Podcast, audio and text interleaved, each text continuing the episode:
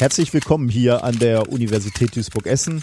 Mein Name ist Dr. Nikolaus Wörl und ich bin der Verantwortliche für das Projekt. Danke, dass Sie alle zur Pressekonferenz unserer neuesten Entdeckung gekommen sind. Ja, mal sehen, was uns diese Quacksalber diesmal als Wahrheit präsentieren. Bevor wir Ihnen unsere neuesten Entdeckungen zeigen, eine vorsichtige Warnung. Jetzt kommt's. Wie immer bei wissenschaftlichen Erkenntnissen muss man auf die Vorläufigkeit hinweisen. Diese Ergebnisse müssen natürlich noch von der Community bestätigt werden. Aha, ihr seid euch nicht sicher. Es gibt auch einen gewissen Fehlerbalken. Ihr gebt also zu, dass ihr Fehler macht. Den es zu berücksichtigen gilt bei der Interpretation der Daten. Interpretation. Ihr denkt euch also aus, was ihr da gemessen habt. Reine Fantasie ist das. Auf eines muss man natürlich achten. Unsere Erkenntnisse sind nutzlos, wenn sie aus dem Zusammenhang gerissen werden. So, schreibt mit, ihr Lügenpressenleute. Wissenschaftler hat gesagt, dass seine Erkenntnisse nutzlos sind. Er gibt's zu. Durch methodisches Vorgehen konnten Störeinflüsse weitestgehend ausgeschlossen werden. Was ist mit Erdstrahlen? Und wir konnten eine Abschirmung Äh, Schumann-Frequenz? Informiertes Wasser? Habt ihr daran mal gedacht? mit unseren Kollegen aus Amerika Weltverschwörung, klar. Glaubt diesen Abzockern nichts. Die bekommen die Kohle von der Elite. Halt doch mal die Fresse! If, if you if you base medicine on, on science, you cure people. If you base the design of planes on science, they fly. Um, if you base the design of rockets on science, they reach the moon. It works, bitches. Methodisch inkorrekt Folge 243 vom 28.03.2023 direkt von der gestörten Pressekonferenz der Wissenschaft. Mit mir heute wieder mein Zwischenrufer Reinhard Remfort. Pecunia non olet. Was heißt das denn? Geld stinkt nicht. Ah, und ich bin die Verzweiflung der Wissenschaft Nikolas Wörl. Glück auf. Ja, Glück auf. Ja. Bezahlt, die sind alle bezahlt. Wir sind etwas holprig hier reingekommen ähm, in Ja. die Aufnahme, denn wir be- versuchen neue Technik oder wir probieren neue Technik aus, wobei es damit jetzt äh, relativ wenig zu tun hatte. Mit der Hardware sind wir nämlich sehr zufrieden, aber dadurch hat sich ein wenig was in der Routing-Matrix unserer Aufnahmesoftware verstellt und das mussten wir erst wieder finden. Ja. Ähm, und irgendwie äh, will das Internet heute hier und da nicht so richtig. Aber Genau. es läuft. Das soll es nicht, geht. Es soll nicht euer Problem sein. Aber wir haben ja, Richtig. äh, wir- das, das, äh, ich weiß nicht, haben wir da letztes Mal drüber gesprochen, ähm, über dieses kleine, schöne Stück Hardware, der Vocaster 2 oder der Vocaster One. Ich, Ähm, äh, boah, ich glaube, wir haben es am Rande mal erwähnt. Wir haben ja mit dem Vocaster 2 mal unterwegs. Das ist übrigens keine bezahlte Werbung Nee, an dieser nein. Stelle. Bezahlte Werbung erkennt ihr an düm, düm, düm, Werbung. Und düm, düm, düm, Werbung Ende. Ähm, äh, ich glaube, wir haben davon gesprochen, als wir auf Tour eine Folge aufgenommen genau, haben. Da ja. haben wir ja einmal mit dem Vocaster 2 zusammen eine Folge Genau. aufgenommen. Wir sind zwar, also du bist gerade unterwegs, ähm, aber Ja. ich bin äh, zu Hause, aber ich wollte das schon mal ausprobieren, weil ich in ab der nächsten Woche, also ab der nächsten Folge werde ich unterwegs sein. Ja, wir werden in Familienreha sein für vier Wochen. Ähm, Im Mhm. schönen Bad Oechsen in Niedersachsen. Ah. Porta Westfalica und so. Ja. Ähm, also, ähm, das ist sozusagen die, die Familienreha nach der äh, Chemotherapie von, von Marie und wir, ähm, es gibt jetzt keinen besonders starken Anlass, aber wir haben trotzdem so ein bisschen, so ein paar Symptome, wo wir sagen würden, da zeigen Familienmitglieder posttraumatische Anzeichen, also ganz moderat jetzt. Und wir wollen es gar nicht erst schlimm werden lassen. Deswegen haben wir das Angebot gerne angenommen, da mal in vier Monate, äh, vier Wochen Reha zu gehen. Vier Monate Ja, wär vier, auch, wäre sch- wär auch schön, ja. Aber es sind nur vier Wochen leider, aber ein bisschen gemeinsame Zeit und dann eben an uns arbeiten, miteinander arbeiten, zur Ruhe kommen mal so ein bisschen. Aber wir wollen unterwegs auch aufnehmen. Also der, Minkorrekt-Podcast soll weitergehen. Und deswegen testen wir gerade Technik, äh, die man besser transportieren kann. Wir äh, haben ja sonst das, et- das etwas größere Rot. Ja. Äh, Ich weiß nicht, ob das Ding heißt das Ding Rodecaster Pro oder ist es der, äh, ist es der, also äh, es gibt ja den Rodecaster Stimmt. und es gibt den Procaster, ich weiß nicht mehr, wie die Dinger heißen, aber es gibt ein Mikrofon und die Schnittstelle von Rode und die heißen fast gleich. Okay, dann Oder weiß ich auch nicht, was wie das Ding Ja. Roadcaster. Ich glaube, das ist der Rodecaster, ich glaube, das ist der. Rodecaster, Ja. okay. Aber der ist ein bisschen groß. Ähm, und deswegen nehme ich jetzt den Vocaster von, wie heißt die Firma? Äh, das ist Focusrite. Focusrite mit, genau. Und ähm, genau, scheint alles ganz gut zu funktionieren. Kleinen Einblick, falls äh, irgendeiner von euch oder irgendeine auch einen Podcast plant und auf der Suche nach Technik ist. Das sind zumindest zwei Geräte, die wir benutzen und mit denen wir einigermaßen zufrieden sind. Also ich benutze den Vocaster One jetzt schon relativ lange, ähm, wenn ich also relativ lange ist auch übertrieben, ein paar Monate aber schon immer mit dem Basti, wenn ich unterwegs Mhm. bin und irgendwie aufnehme, weil der halt so schön kompakt und klein Mhm. ist. Äh, und ähm, noch ein weiterer Vorteil gegenüber dem äh, Rodecaster ist, er kostet nur einen Bruchteil dessen. Oh ja, das ist natürlich Ja, nicht schlecht. Was, also was ist kostet der denn? Weißt du das ungefähr? ähm, also ich weiß noch, als ich ihn gekauft habe, war er billiger, ist danach teurer geworden. Ähm, ich glaube um die 150 oder oh, 100. das ist echt nett. Ja. Ja. Also, das ist im Vergleich zu dem 700 Euro oder 600 Euro Rodecaster halt deutlich günstiger. Natürlich kann das Ding bei weitem nicht so viel, aber äh, das, was der Rodecaster leistet oder der Procaster oder wie auch immer dieses Scheißding heißt, ähm, äh, das meiste davon braucht man nicht. Mhm. Es sei denn, man braucht genau das, dann muss man sich das Ding kaufen, aber für die meisten Sachen braucht man es nicht. Hm. Ja, ist echt ein schönes Stück äh, Hardware hier, dieser Vocaster auch, muss ich sagen. Äh, Also bin ich, Software gefällt ist mir soweit schon mal ganz gut. Also bin mal gespannt. Ja. Genau. Okay, dann haben wir das schon mal durch. Genau, Familienreha wollte ich auch erzählen. Da müssen wir mal gucken, wie das funktioniert mit der Aufnahme dann da auf dem Lande. Äh, aber wird schon, werden wir schon irgendwie hinkriegen. Du bist ja erprobt, mit Leuten aufzunehmen, die irgendwo im Hinterland sitzen. Nee, darum geht's nicht. Ich bin äh, erprobt äh, mit Leuten, eigentlich äh, darin erprobt, mit Leuten aufzunehmen, die nicht in der Lage sind aufzunehmen.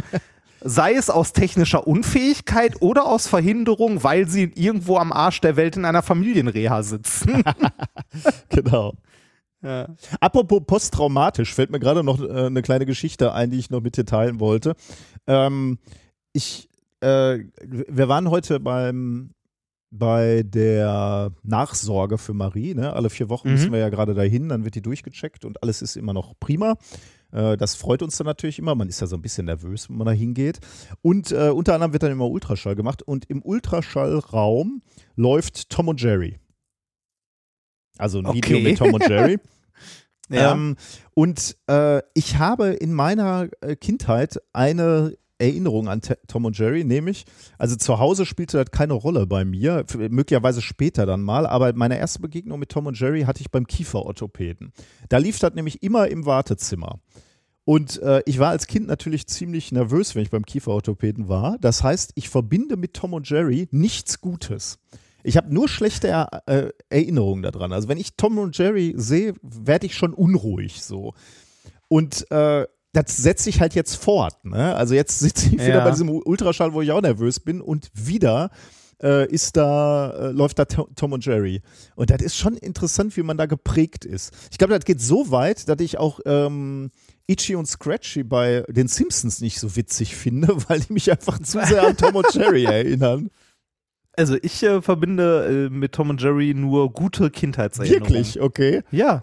Ich habe das äh, damals, äh, wurde das nicht sogar in der ARD ausgestrahlt? Ja, später so? schon, ja, das stimmt. Ja, ich habe das, äh, ich glaube, ich habe das in, damals noch in ARD, ZDF oder irgendwo halt gesehen. Wir, das war damals so, ähm, als ich klein war, also als ich noch sehr, sehr jung war, hatten wir kein Kabelfernsehen. Für die, für die jungen Leute unter euch.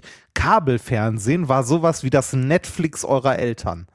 Ne? Nur, dass man sich Ey, nicht als aussuchen ich konnte. klein was- war, gab es drei Programme. Ja, ich, War, heul leiser.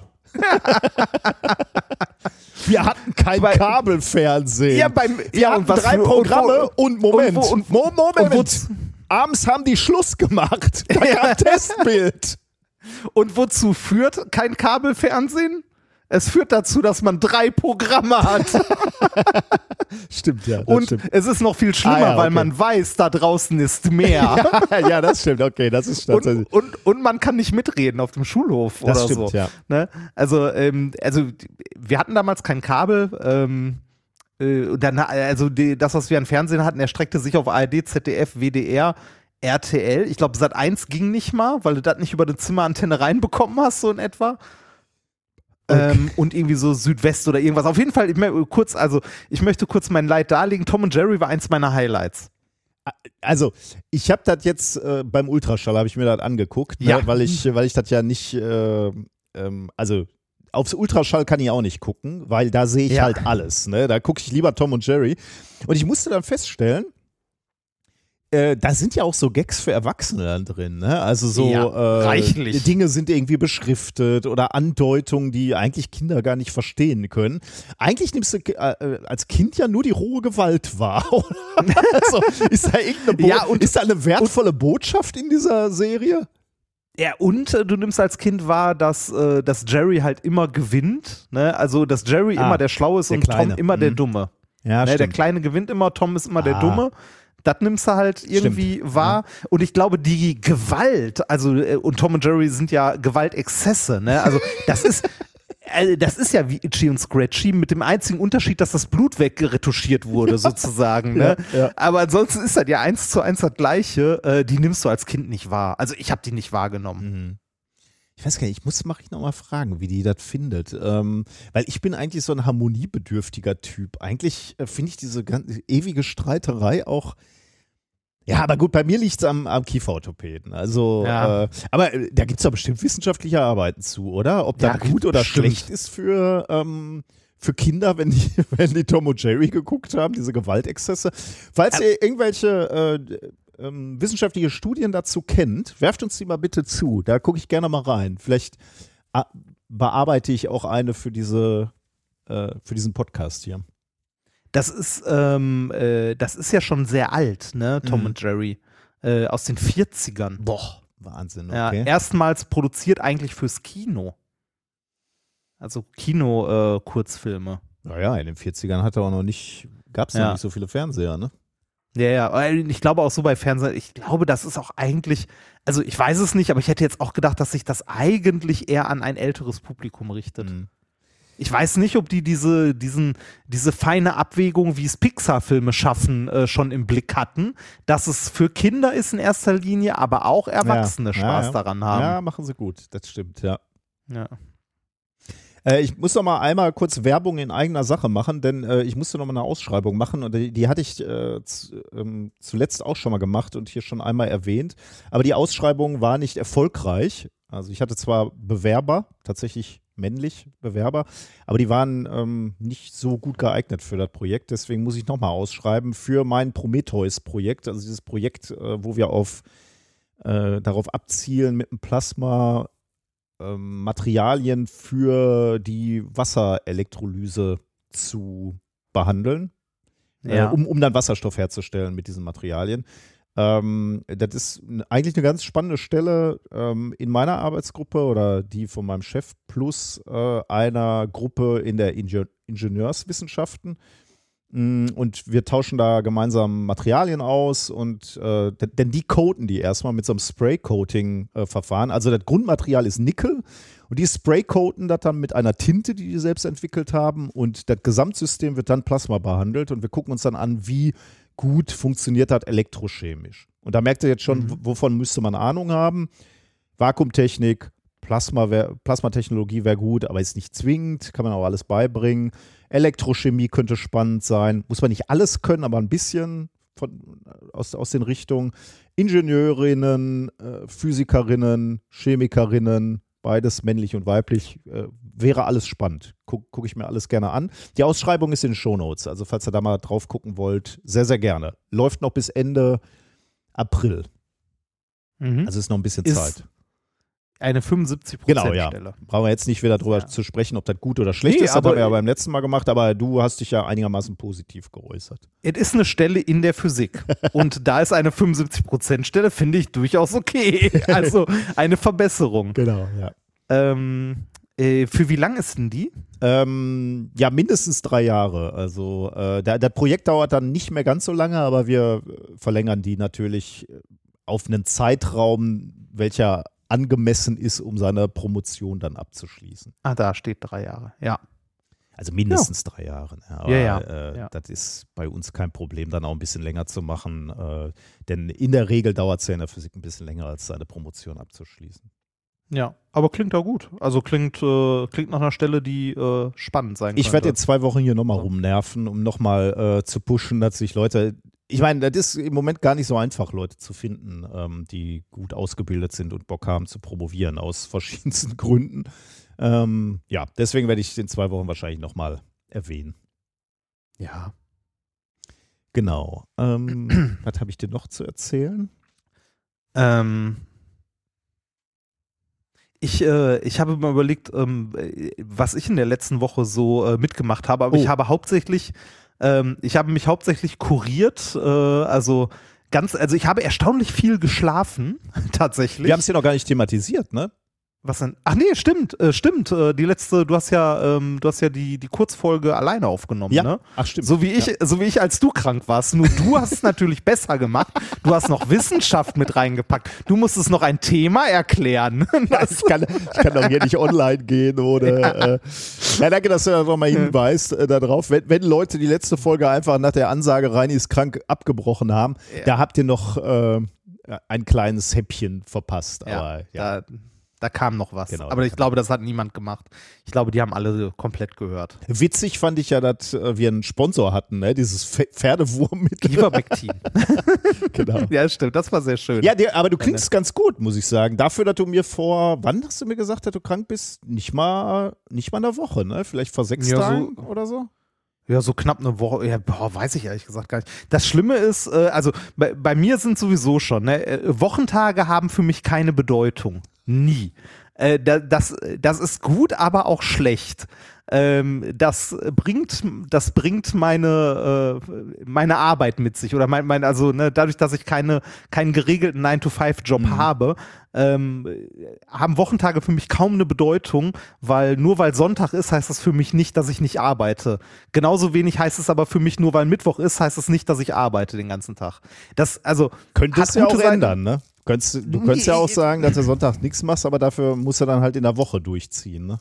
Äh, Leider nein, weil das nicht immer nur in meinem. Ja, okay, äh, okay, das, Aber ähm, mit es Basti gibt- es- aufnehmen ist ja ein reines Vergnügen für dich. Ich wollte gerade sagen, es gibt, es gibt da einen deutschen Comedian. Das, nee, äh, das, das ist gar nicht das Problem. Also ich bin halt auch nicht zu diszipliniert genug dafür, aber das habe ich ja schon mehrfach gesagt. Und ähm, äh, dazu kommen halt manchmal hier und da äußere Einflüsse. Ist aber auch nicht so schlimm. Äh, wollte nur sagen, Wochentage sind für mich äh, relativ gleich, relativ schnell. Und ähm, jetzt äh, die, die Zeit, wo ich krank war, noch mehr als sonst Mhm.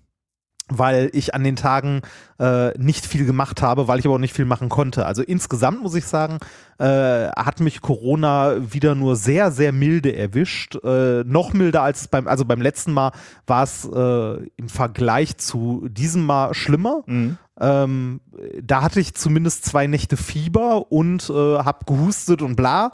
Äh, diesmal war es tatsächlich so, dass ich äh, eine Nacht leicht erhöhte Temperatur, aber das würde ich auch nicht Fieber nennen, also ne, so, so ein bisschen warm war, mehr aber auch nicht. Und ähm, ansonsten eigentlich nur ein bisschen schlapp war. Mhm. Also jetzt irgendwie, ähm, äh, weiß ich nicht, äh, am Rechner sitzen und ähm, Belege sortieren, Sachen aufnehmen, Sachen schneiden oder so, das war alles kein Problem. Äh, fünf Stunden im Auto sitzen und dann drei Stunden auf der Bühne stehen, das wäre ein Problem Ja, okay, gewesen. klar. Ja, ja. Ne, also so, so in der Größenordnung. Aber ähm, es hat mich relativ sanft erwischt, sag ich mal. Also äh, nach, also äh, nach dem Tag, wo ich gesehen habe, dass es einen positiven Test gab, bis hin zu, mir ging es eigentlich wieder genauso wie vorher waren, vielleicht so zwei, zwei Nächte, vielleicht drei. Mhm. Und dann ging es mir eigentlich wieder sehr gut. Also meiner Stimme hört man es vielleicht noch ein ganz, ganz klein bisschen, Bisschen, an, ja, aber aber nicht auch nicht viel. mehr viel. Ähm, Ja, gut. nichtsdestotrotz sollte man damit äh, nicht leichtfertig umgehen. Nee, Ja. mit Sicherheit nicht. Nee, nee, Ja. äh, ich, selbst ich habe mich ja geschont, äh, danach erstmal sportmäßig. Ich glaube, ich habe zwei Wochen gar nichts gemacht und dann habe ich eine Woche sehr, sehr easy gemacht, habe wirklich geguckt, dass der Puls unter 100, ich weiß nicht mehr, 20 bleibt und so eine ganze Woche lang und dann habe ich wieder Gas gegeben. Also da war Ja. selbst ich auch vorsichtig. Ja, ist, äh, ist glaube ich, auch sehr, sehr sinnvoll, da vorsichtig zu sein. Und es ist ja sehr, äh, wirklich sehr unterschiedlich, wie sehr einen das äh, umhaut. Also, wenn ich an die Infektion denke, die meine liebe Frau hatte, als wir aus, ähm, aus Finnland zurückgekommen sind, die hat es zehn Tage richtig Mhm. umgehauen. Und da bin ich sehr dankbar, dass es bei mir äh, nicht ganz so hart ist. Ähm, woran auch immer es liegt. Ich, habe, ich bin jetzt auch nicht gerade in der äh, gesundheitlich besten Verfassung, möchte ich meinen Körper mal nennen. Äh, aber ich habe ein durch vier Geschwister gestelltes Immunsystem. Ja, habe ich ja schon mal gesagt. Ich habe das Gefühl, dass du relativ selten krank wirst. Ne? Also Ja, äh, das, das merkt man schon. Also ich glaube, dein Immunsystem ist nicht schlecht. Ja, das, äh, das würde ich unterschreiben. Ähm, ich bin tatsächlich sehr selten krank. Mhm. Und wenn, dann immer nur kurz. Werbung. Es gibt ja durchaus Momente, wo man sich wünscht, man hätte die richtige Versicherung. Wenn man zum Beispiel krank ist oder so. So wie ich gerade. Äh, es gibt aber auch alle möglichen anderen Situationen, wo man sich denkt, so, boah, hätte ich mir mal Gedanken um Versicherungen gemacht. Und genau hier kommt Clark ins Spiel. Mit Clark könnt ihr dabei sogar noch sparen. Als dein Versicherungsmakler überprüft Clark regelmäßig, ob du alle Versicherungen hast, die du brauchst und zeigt dir, wo du Geld sparen kannst oder wo du noch mehr Leistung rausholen kannst. Damit Clark als dein Versicherungsmakler auftreten kann, das heißt zum Beispiel Verträge für dich kündigen und neue abschließen, erteilst du Clark bei der Registrierung ein Maklermandat. Das heißt aber gleichzeitig, dass dieses Mandat von deinem, deiner alten Maklerin an Clark übergeht. Das ist nichts, was sich Clark ausgedacht hat, sondern ganz normale Praxis in der Versicherungsbranche. Du kannst deine Vollmacht zum Maklermandat aber natürlich jederzeit kostenfrei widerrufen. Außerdem hast du mit der Clark-App alle deine Versicherungen im Überblick und kannst sie von überall aus digital managen. Und wenn du mal auf der Suche nach einer neuen Versicherung bist, durchforstet Clark mit Hilfe modernster Technologien tausende Tarife, um genau den zu finden, der am besten zu dir und deinem Lifestyle passt. Und wenn wir schon beim Thema Sparen sind, die Jungs und Mädels von Clark lassen auch noch einen 30 Euro Shopping-Gutschein springen. Alles, was du dafür tun musst, ist dir die Clark-App runterladen, zwei deiner bestehenden Versicherungen hochladen und mit dem Code methodisch34 alles groß geschrieben, methodisch 34, bekommst du einen 30 Euro Shopping-Gutschein für Brands wie Ikea, Zalando oder Apple. Die Teilnahmebedingungen und alle weiteren Infos findet ihr wie immer in den Shownotes. Werbung Ende. Aber ähm, es geht, also trotzdem, äh, ich habe versucht, mich die Tage zu schonen, habe ich auch gemacht. Ähm, ich bin immer noch nicht so richtig, also so 100% fit bin ich immer noch nicht. Ich merke irgendwie, ähm, äh, wenn ich den Tag dann irgendwie doch äh, unterwegs war und was gemacht habe, dass ich dann doch irgendwann so merke, so puh, jetzt legst du dich mal äh, irgendwie, jetzt legst du mal eine halbe Stunde die Füße hoch. Äh, aber es geht schon viel, viel besser. Ähm, wovon ich eigentlich kurz erzählen wollte, das wo, wollte ich eigentlich am Ende in der Hausmeisterei machen, aber ich lasse das jetzt mal ganz kurz einfließen. Ähm, die Fidor Bank hat uns jetzt Oh. äh, formal wirklich gekündigt. Ich kann es nicht mehr. Was denn? Da siehst du mal, womit ich mich rumschlagen da, muss. da bin ich auch sehr dankbar, dass du das machst. Ja, Diese das- Bankenscheiße. Ne? du glaubst nicht, was da noch alles dran hängt. Okay, Das Freunde, Ist, ey, Freunde, wir machen das so. Ich setze jetzt eine Kapitelmarke äh, Ja, Reini nee, und die so- Fido Bank so lang- und ihr springt einfach weiter dann. Genauso wie ich. So lang ist ich höre auch nicht. zu. Aber bitte. Nee, äh, die Fido Bank hat jetzt auch formal äh, alles gekündigt und so und wird jetzt irgendwann in den nächsten Wochen wahrscheinlich äh, dann mal dicht machen. Ähm, das heißt, man musste Geld, das auf den Konten liegt, transferieren. Alle Leu also alle äh, irgendwie Lastschriften, die da noch drauf laufen, den Leuten musst du dann schreiben und wieder diese scheiß Mandate ausfüllen. Und bläh, ist zum Kotzen. Äh, da laufen immer noch ein paar Daueraufträge von, von euch, wenn, mit denen ihr uns unterstützt. Wenn ihr möchtet, ändert die. Vielleicht habt ihr es auch schon lange vergessen und hört nicht mehr zu sei es drum. was, was aber viel, also äh, was der eigentlich tragische Punkt in den letzten äh, zwei, drei Wochen äh, in meiner Bankenkarriere Karriere war, ähm, ist der, dass ich, glaube ich, einen Fluch mit mir rumschleppe. Denn ähm, wir, wir sind mit Minkorrekt ja eine UG, also äh, eine kleine Kapitalgesellschaft und ähm, äh, aus Haftungsgründen, bla bla bla, lange Geschichte. Und eine, eine UG braucht ein Geschäftskonto. Und äh, unser Geschäftskonto, wo ihr uns unterstützt habt, das war immer das bei Fidor. Da haben wir jetzt ein Konto bei Bunk. Äh, wir hatten aber auch noch ein anderes Geschäftskonto, worüber wir Sachen abgerechnet haben. Also so Sachen, die im Hintergrund laufen, ähm, wie irgendwelche Ausgaben, die wir haben und so, damit sich das nicht vermischt, äh, damit das nicht durcheinander kommt mit den, mit den Kleinstbeträgen ähm, äh, oder auch manchmal größeren, die ihr uns irgendwie, äh, mit denen ihr uns unterstützt, haben wir, damit das buchhalterisch für unsere äh, Buchhaltung ein bisschen sauberer war, ein anderes Geschäftskonto gehabt, wo immer solche Sachen drauf liefen. Die Bank hat jetzt aber auch dicht gemacht. Ein Hoch auf die Fintechs und äh, auch das äh, musste ich umziehen und ich habe so langsam die Schnauze voll davon. Äh, ganz ehrlich, ne, wenn irgendeine von diesen Banken jetzt auch noch pleite macht, uns rauswirft oder sonst irgendwas, dann habe ich die Schnauze Dann gehen so wir einfach voll. mal zu einer, die jetzt schon ein paar Jahrzehnte gibt, oder nicht? Ja, ich, ja, ja, Moment. Ich wollte gerade sagen, dann habe ich die Schnauze so gestrichen voll von dem ganzen Dreck, dass ich zu irgendeiner Bank gehe, die es schon lange gibt, die scheiße böse ist, aber irgendwo ist auch, also irgendwo ist, ist vorbei, da geht nichts mehr, da ist Ende. Dann gehe ich zur Deutschen Bank, ist mir scheißegal. Ey, Oh das ist, Gott. äh, es ist ein einziges Desaster. So, ich habe genug rumgejammert, jetzt können wir weitermachen. Okay. Ähm, genau, ich wollte dir auch noch was erzählen. Ähm, weißt du, was der Easiness, Easiness-Effekt ist? Nein. Äh, ich bin mir nicht ganz sicher, ob du das vielleicht doch weißt. Äh, möglicherweise haben wir hier in diesem Podcast schon mal davon äh, gesprochen. Aber ich fand es ganz interessant, weil der mir diese Woche nochmal wieder begegnet ist.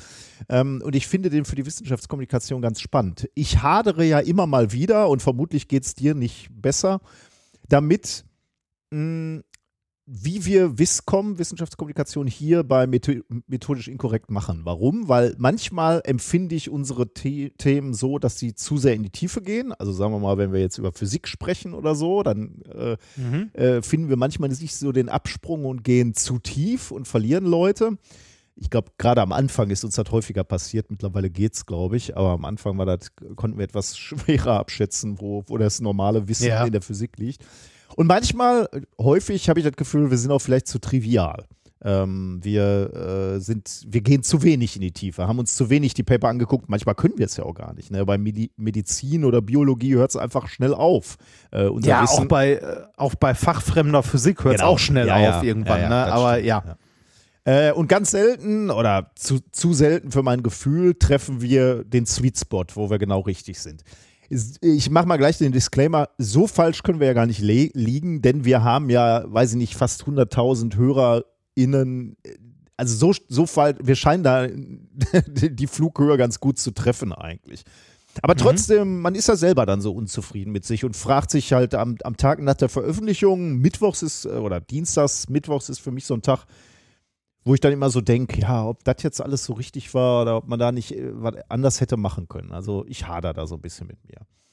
Ähm, und in dem Zusammenhang, also da denke ich viel drüber nach. Ne? Auf welchem Niveau sollte Wissenschaftskommunikation sein? Und ich mochte da immer sehr den Ausspruch von der Vizepräsidentin der DFG, Julika Griem, den habe ich, glaube ich, hier auch schon mal erwähnt, weil ich den so super finde.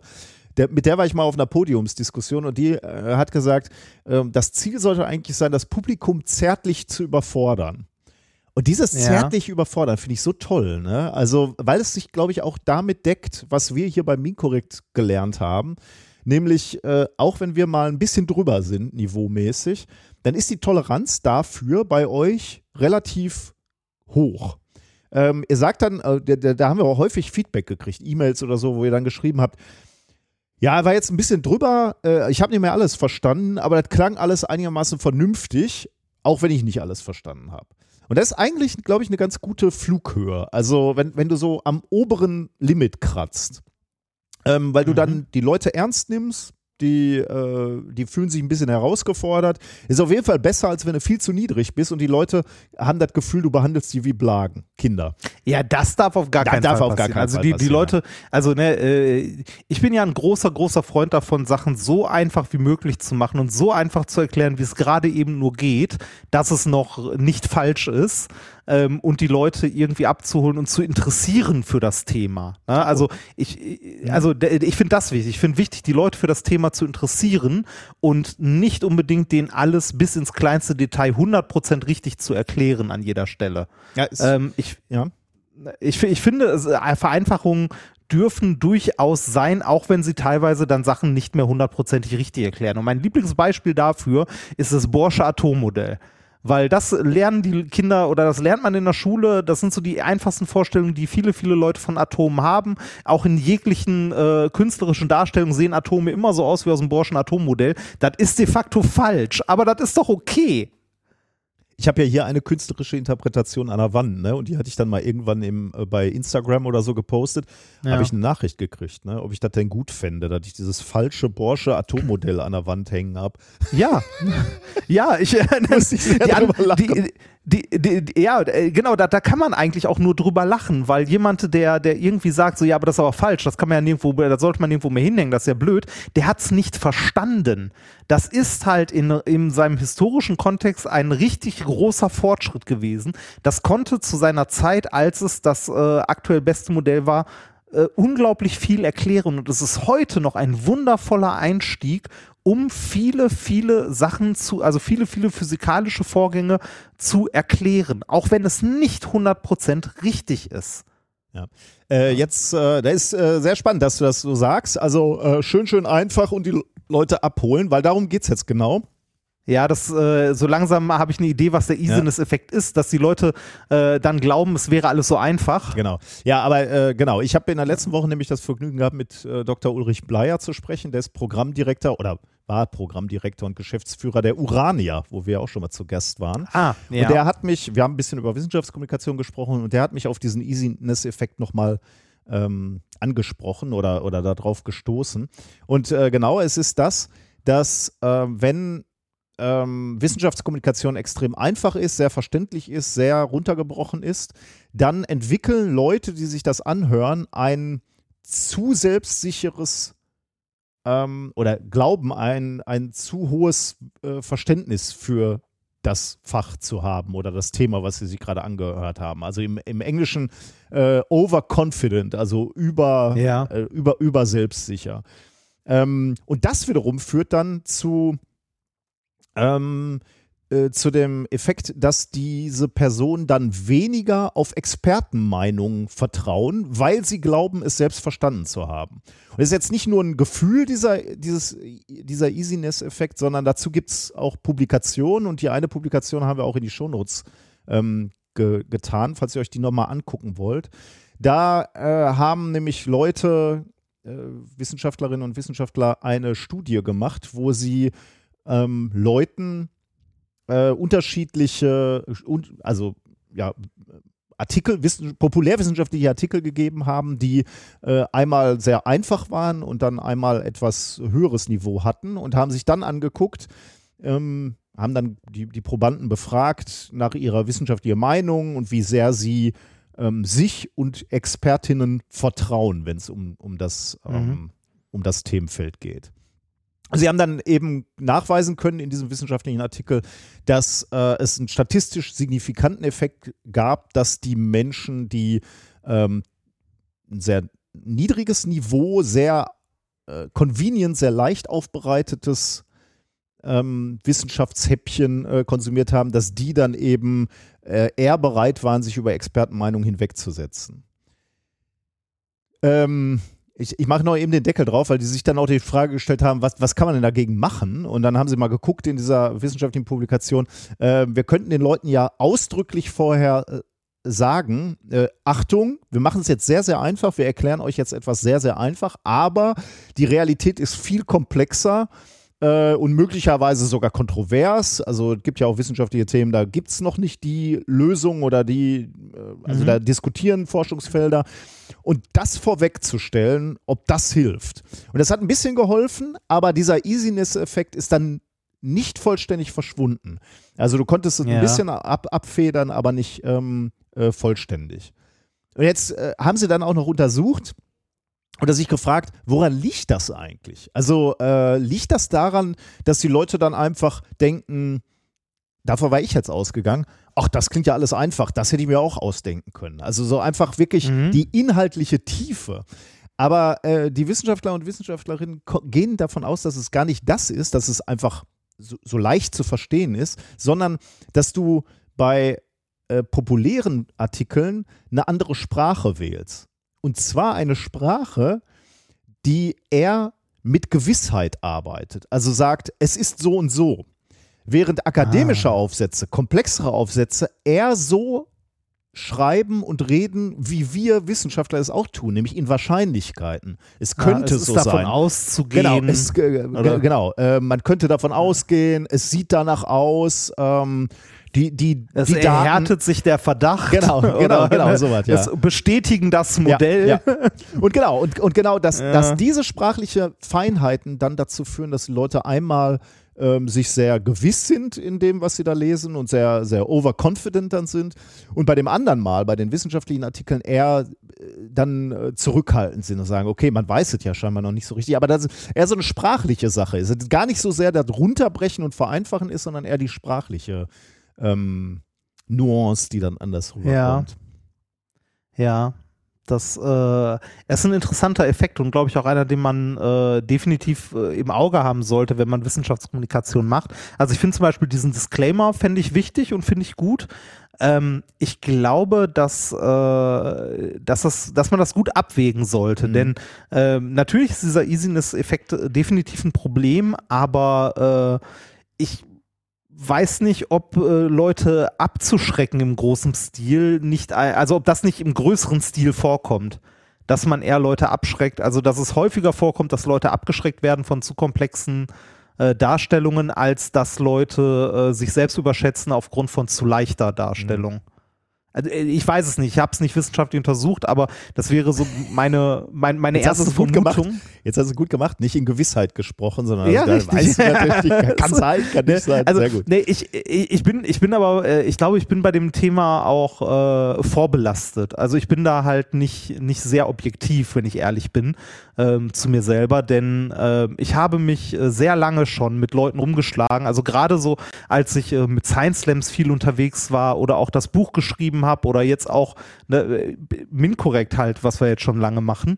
Ähm, ich war immer wieder mit Leuten konfrontiert, die äh, denen das nicht gefallen hat, Wissenschaft äh, runterzubrechen. Mhm. Also die das, die das nicht gut fanden, die irgendwie, ich weiß nicht warum, aber sich irgendwie in ihrem Stolz verletzt gefühlt haben, vielleicht so eine Gatekeeper-Funktion eingenommen haben und zu sagen, nee, nee, so, so einfach ist das alles nicht, das darf man nicht so einfach erklären. Und da gab es wirklich Leute bei, äh, die, die wirklich der festen Meinung waren, man darf das nicht so einfach erklären, weil dann ist das falsch und dann ist das schlecht. Ich meine, da, da Und- ist überhaupt keine Frage, dass ich dem auch nicht zustimmen würde. Ne? Also äh, du, du willst Leuten schon was erklären. Äh, also äh, und da musst du denen natürlich sprachlich und intellektuell oder fachlich auch entgegenkommen. Das ist überhaupt keine Frage. Ja, oder, oder, oder auch einfach mal, einfach mal unten anfangen, ne? Also äh, die Leute da abholen, wo, wo sie gerade vom Wissensstand her stehen, ne? Du fängst im Studium ja auch nicht im sechsten Semester an. Mhm. Äh, weil es einfach nicht geht. Du, natürlich fängst du vorne an. Und genauso musst du, wenn du irgendwas erklären möchtest, wenn du aktuelle Forschung erklären möchtest, dann äh, musst du ja irgendwie äh, auf dem Niveau anfangen, dass das jemand versteht, Mhm. der das Studium nicht gemacht hat. Mhm. Und äh, dass es da, und es gibt solche Leute, dass es da Leute gibt, die sagen, nee, dann lieber gar nicht. Das finde ich halt scheiße. Ja, da finde ich natürlich auch äh, den falschen Ja. Ansatz. Ähm, Ja. Das finde ich natürlich auch den falschen Ansatz. Aber, ist- ich, ich, ich erkenne trotzdem, dass dieser Easiness-Effekt definitiv ein Problem sein kann, gerade in einer gesellschaftlichen Diskussion, wenn es um Themen geht, die dann äh, wissenschaftlich-politisch auch ähm, halt, weiß ich nicht, wo es um Entscheidungen geht für die Gesellschaft, dass man da dann vorsichtiger sein muss. Ich finde es halt äh, auch noch aus einem ganz anderen äh, Aspekt natürlich spannend. Ne? Wenn du, also deswegen habe ich mich ja auch inspirieren lassen zu diesem, zu diesem Intro, was wir heute präsentiert haben.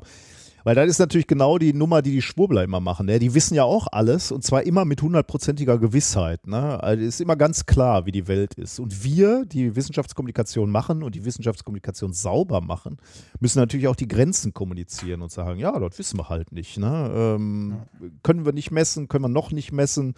Ähm, und äh, da tun die sich natürlich einfacher, wenn die wissen, äh, woher Covid kommt. Also die wissen einfach 100 Prozent, das kommt aus irgendeinem Labor und wurde frei absichtlich entlassen, sage ich jetzt mal als Beispiel. Ne? Oder äh, die Erde ist flach und die Wissenschaftler wollen euch das vorenthalten. So. Das ist aber immer 100 Prozent. So. Und da Die tust du Sonne ist kalt. die Sonne ist kalt. So, ja. Und da tust du dich halt, tust du dir, dich halt schwer, ne? wenn, du, äh, wenn du dagegen argumentierst und dann sauber formulierst und, und von Wahrscheinlichkeiten Ja. sprichst. Also allein aus dem Sinn fand ich, fand ich das jetzt auch nochmal spannend, mir da Gedanken zu machen, wie, Mhm. wie diese Absolutheit in der Darstellung und wie, wie Wahrscheinlichkeiten abwägendes argumentieren, wie das ankommt in der Öffentlichkeit und, und mit, mit welchen Folgen, mit welchen Konsequenzen.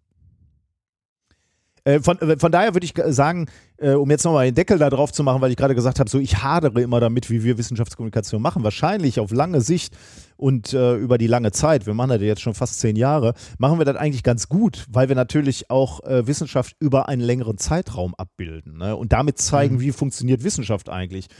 Also erstmal hoffe ich, dass wir beide schon einigermaßen vorsichtig formulieren ähm, und auch schon mal kritisch sind bei Publikationen und sagen, naja, weiß ich jetzt nicht so genau. Und wir zeigen ja auch auf, dass Studien wieder widerlegt werden. Ne? Also, dass, dass, es mal Wissen gab, was dann irgendwie erweitert wurde und, und wo man dann weiter gestoßen ist, weitergekommen ist. Äh, wir haben ja auch von, äh, also wir berichten ja nicht nur von der Wissenschaft an sich, sondern auch von dem System und was dahinter eventuell mal nicht gut läuft, so wie in der letzten Folge noch. Ne? Genau, ja. Ähm, ja oder, äh, oder auch äh, Skandale jetzt nicht nur in dem wissenschaftlichen Umfeld, sondern in der Wissenschaft an sich selber auch. Also wo Leute unsauber gearbeitet haben, diese ganze Obokata-Affäre zum mhm. Beispiel. Mhm. Ja. Also ist, äh, ist schon spannend. Also Easiness-Effekt ähm, halte ich mal im Hinterkopf. Äh, mhm. Wir dürfen hier nicht so einfach und nicht so absolut formulieren. Aber fand ich interessant, mal wieder dazu gelesen zu haben. Mhm. Genau. Ähm, Ach, der, Apropos gelesen. Ja, äh, lass mich noch ein, wo wir jetzt gerade ja. über das Intro gesprochen haben, will ich noch kurz erwähnen, dass äh, das auch in, äh, inspiriert war von einem Tweet von äh, Dr. Christian Scharun. Äh, so viel äh, Ehre, Ehre wem Ehre gebührt. Der hatte auch so ein, er hatte einen Tweet rausgehauen, den habe ich auch in die Shownotes gepackt. Also da war, war die Inspiration dafür. So. Ja. Vielen Dank, Christian. Apropos Dank. ähm, Sehr gut. Apropos Dank. Ähm, wir danken heute unter anderem Markus, äh, der uns äh, etwas auf unser Bunk-Konto, die Bank, die uns noch nicht verlassen hat, auf unser Bunk-Konto geworfen hat, mit dem Kommentar Jahresbeitrag. Danke für den tollen Podcast. Hättet ihr mal früher erwähnt, dass ihr mit dem Steady-Feed nichts verdient? Nichts stimmt dabei auch nicht, aber nicht das, was Steady euch glaubend macht. Deshalb, äh, wir möchten mit dem Steady-Feed kein Geld verdienen, möchte ich an dieser Stelle nochmal sagen. Es ist einzig die Möglichkeit für euch, diesen Podcast werbefrei zu hören, wenn ihr denn möchtet. Dann äh, hat Matthias uns noch was hingeworfen mit Forscher beobachten Unglaubliches in der Quantenwelt. Geld ist auf euer Konto getunnelt. Das versuche ich dem Finanzamt noch zu erklären, dass da keinerlei Gegenleistung stattgefunden hat und das Geld auch nur mit einer gewissen Wahrscheinlichkeit dort ist oder auch nicht. Ähm, da fand ich noch sehr schön äh, von Sven. Vielen Dank für den tollen Podcast und von Sebastian. Ähm, da muss ich jetzt mal äh, in den alten Überweisungen gucken. Äh, Sebastian hat nämlich als Verwendungszweck angegeben, ein belegtes Brot mit Ei. Oh, meinst du, äh, er wird über die Jahre einen gesamten ja, ich, ich, habe, ich habe die Vermutung, und da müsste ja schon ein belegtes Brot mit Schinken vorhergegangen sein. ich muss mal die alten Dinger durchgucken, ob da irgendwo ein belegtes Brot mit Schinken bei ist. Sehr schön. Fände ich sehr witzig. Ja, vielen Dank euch allen. Und Danke. auch all denen, die wir nicht erwähnt haben. Da machen wir schnell einen Kommentar ähm, zur, zur letzten Folge. Und zwar damit meine ich tatsächlich die Kurzfolge, wo ich deine Erkrankung mitgeteilt habe. Mm, da äh, hatte ich ja so kleine mh, mm, Wissenshäppchen, sage ich jetzt mal, Snackable ja. Science. Und da habe ich unter anderem davon gesprochen, dass Hawaii sich Alaska annähert, weil wir da diese Bewegung der tektonischen Platten haben und ähm, die nordamerikanische Platte sich eben auch bewegt und Hawaii immer, und zwar mit 7,5 Zentimeter pro Jahr, sich Alaska annähert. Und dann habe ich spekuliert, dass es dann irgendwann nicht mehr attraktiv sein wird, Hawaii zu bereisen, weil äh, es immer kälter wird und dann nicht mehr so, zumindest müssten sie sich dann, müssen sie dann so ein bisschen umplanen, die Hawaiianer, äh, was sie da so anbieten an touristischen Attraktionen. Skifahren kannst du dann ja dann irgendwann vielleicht. Aber darauf haben wir eine Nachricht gekriegt von einem Hörer, Benedikt. Benedikt ist Geophysiker und wir kennen ihn beide. Ah, ich wollte gerade sagen, kenne ich diesen Benedikt? Ja.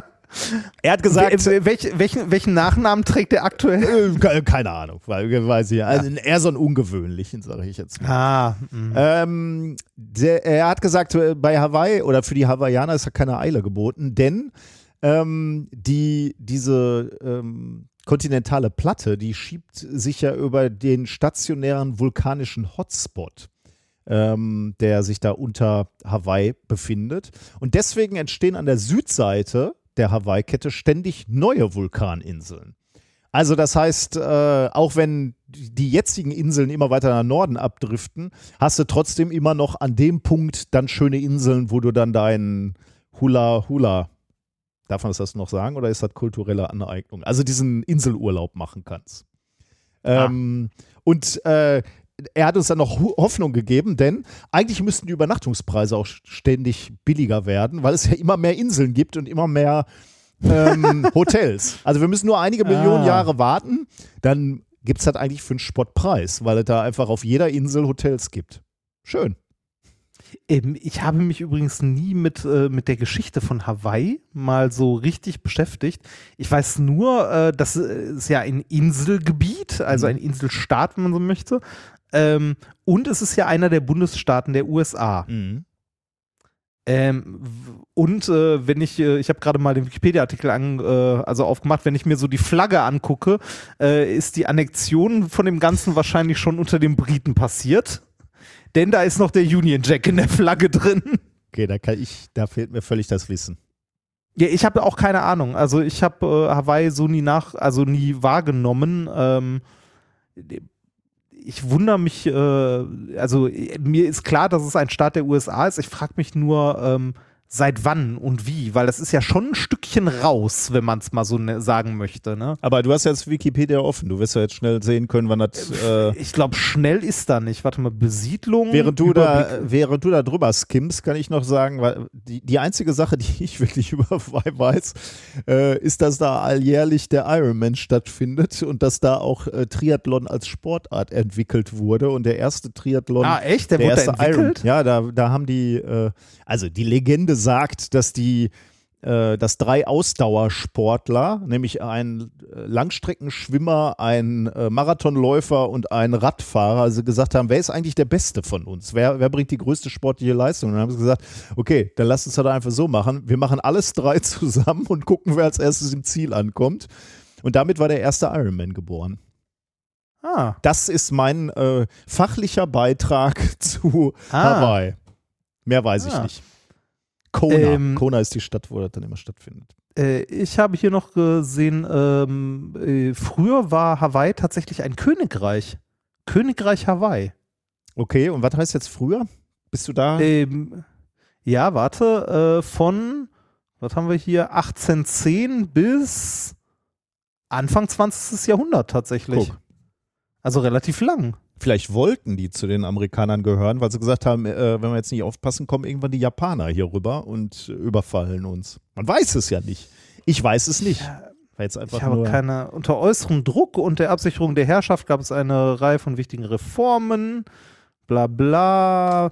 Wir, das muss ein Geografie-Podcast Ja, und. Geschichtspodcast regeln. dass du hier mal die Sachen Ja. aufreißt und dann uns so doof dastehen Nee, lässt. ich, ja, tut mir leid, ich habe ja keine Ahnung, aber ich finde es trotzdem interessant. Mich inter also, ne, weil äh, Hawaii ist ja wirklich ein gutes Stück vor der Küste, ne? Da schippert man nicht durch Zufall mal kurz rüber. jetzt kriegen wir wieder 100 E-Mails, die schreiben, das lernt man doch im Englischunterricht.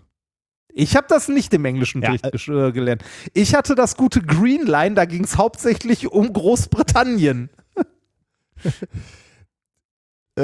This is Peter, Peter Clark. Äh, das war Ich mein, weiß gar nicht mehr, wie die hießen. das war der, der, in- die erste Lektion, äh, Lesson One musste ich auswendig lernen. Echt? This is eine Familie Smith und eine Familie Clark. This is Peter, Peter Clark.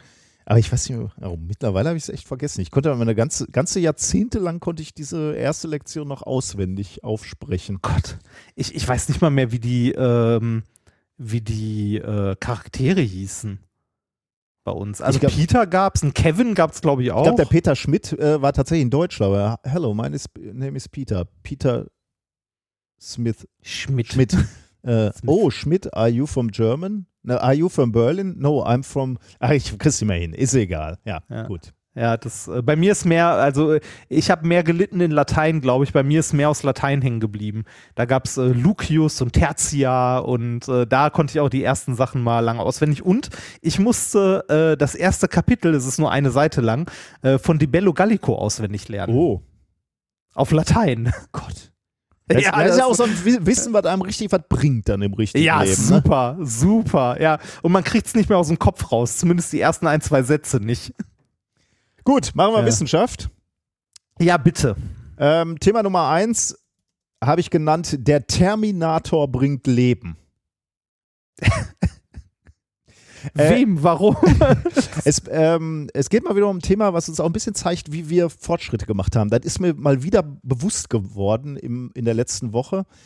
Äh, tatsächlich, bevor ich dieses Thema vorbereitet habe, ich weiß gar nicht mehr, mit wem ich mich darüber unterhalten habe. Ah, nee, ich habe einen Podcast gehört. Ach ja, genau, das hatte ich letztes Mal schon empfohlen. Dieser Podcast, äh, alles auserzählt, nee, wie alles gesagt. Ähm, Alles gesagt. mit dem NASA-Präsidenten, der hat da auch gesagt, Ja. ähm, man sieht, wie viel man entdeckt hat eigentlich, wenn man zurückguckt. Ähm, äh, unter anderem daran, äh, dass man jetzt sieht, wie viel Exoplaneten man mittlerweile ent entdeckt hat. Ähm, ich habe dann auch nochmal nachgeguckt, weil mich das auch interessiert hat. Als ich Jugendlicher war, als ich Kind war, da gab es ja keine Exoplaneten. Ne? Also Nee. das ist für euch oder für, für viele von euch ja völlig normal, ne? dass man jetzt sagt, natürlich gibt es da draußen Planeten. Aber äh, man, man muss ganz klar sagen, als ich ein Kind war, da gab es natürlich die Vermutung und Überlegungen, dass da draußen sicherlich um jeden Stern im Prinzip auch weitere Planeten sich bewegen können. Aber ich erinnere mich an, als Kind an Diskussionen mit Menschen, Erwachsenen, äh, wo ich gesagt habe, so ist denn da, gibt es noch mehr Planeten? Und die Leute sagten, wissen wir nicht. Kann sein, ist vielleicht sogar wahrscheinlich, aber wir wissen es nicht, wir haben es noch nicht gesehen. Da habe ich jetzt nochmal nachgeguckt, wann wurde eigentlich der erste Exoplanet ähm, entdeckt, also der erste Planet außerhalb unseres Sonnensystems. Und das war 1990.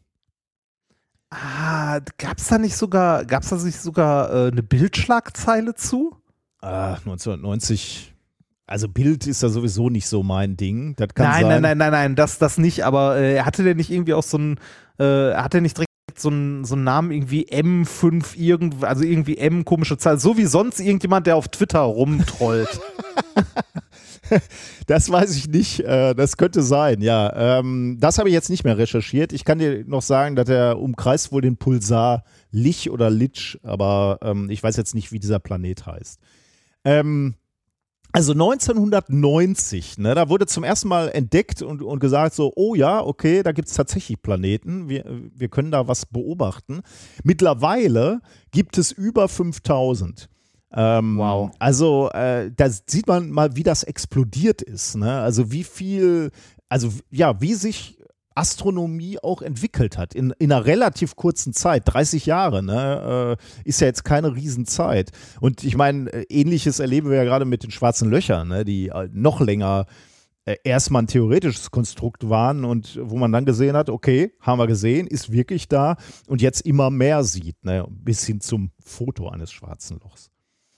Ja. Aber es soll tatsächlich um, um Exoplaneten ge gehen. Ähm, also ähm, Planeten, von denen wir jetzt mittlerweile einige gefunden haben außerhalb des äh, Sonnensystems.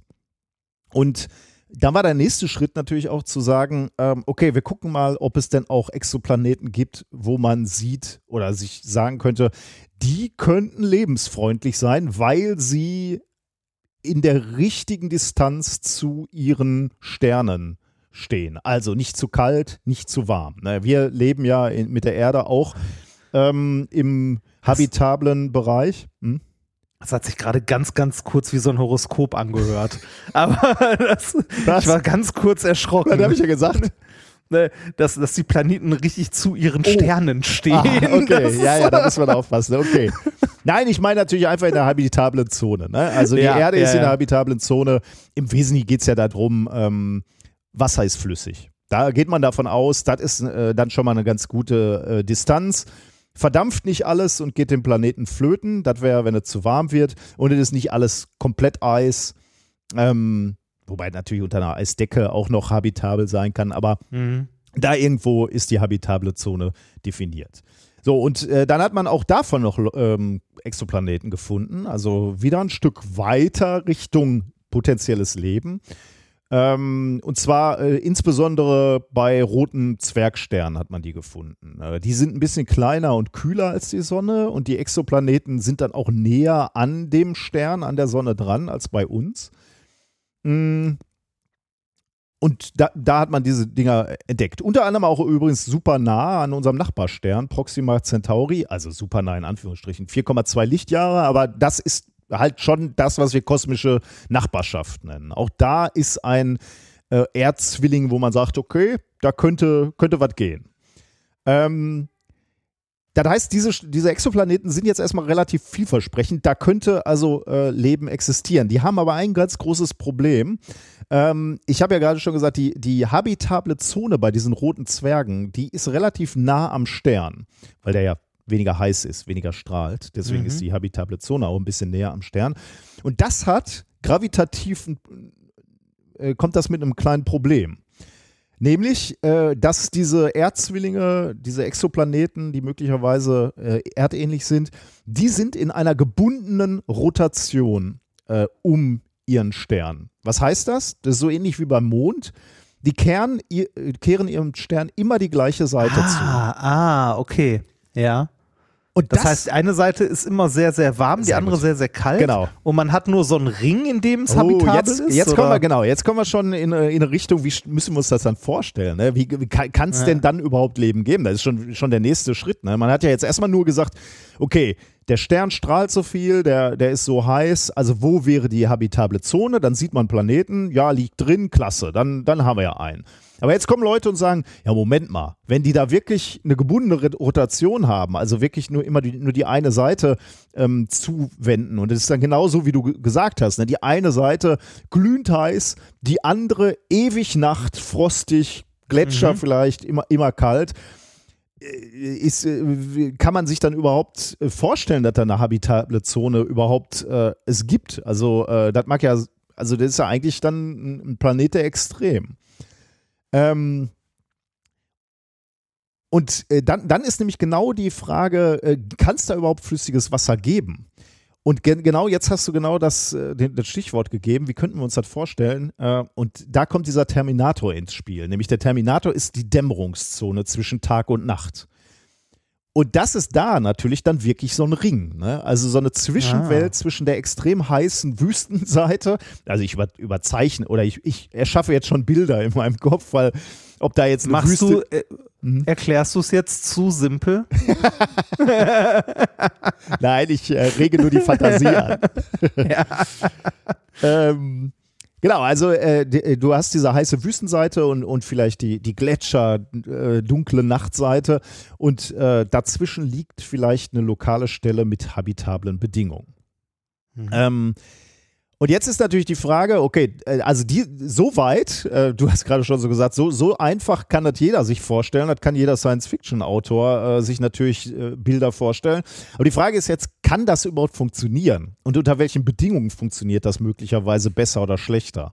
Und genau das haben jetzt Wissenschaftlerinnen und Wissenschaftler mal gemach- gemacht.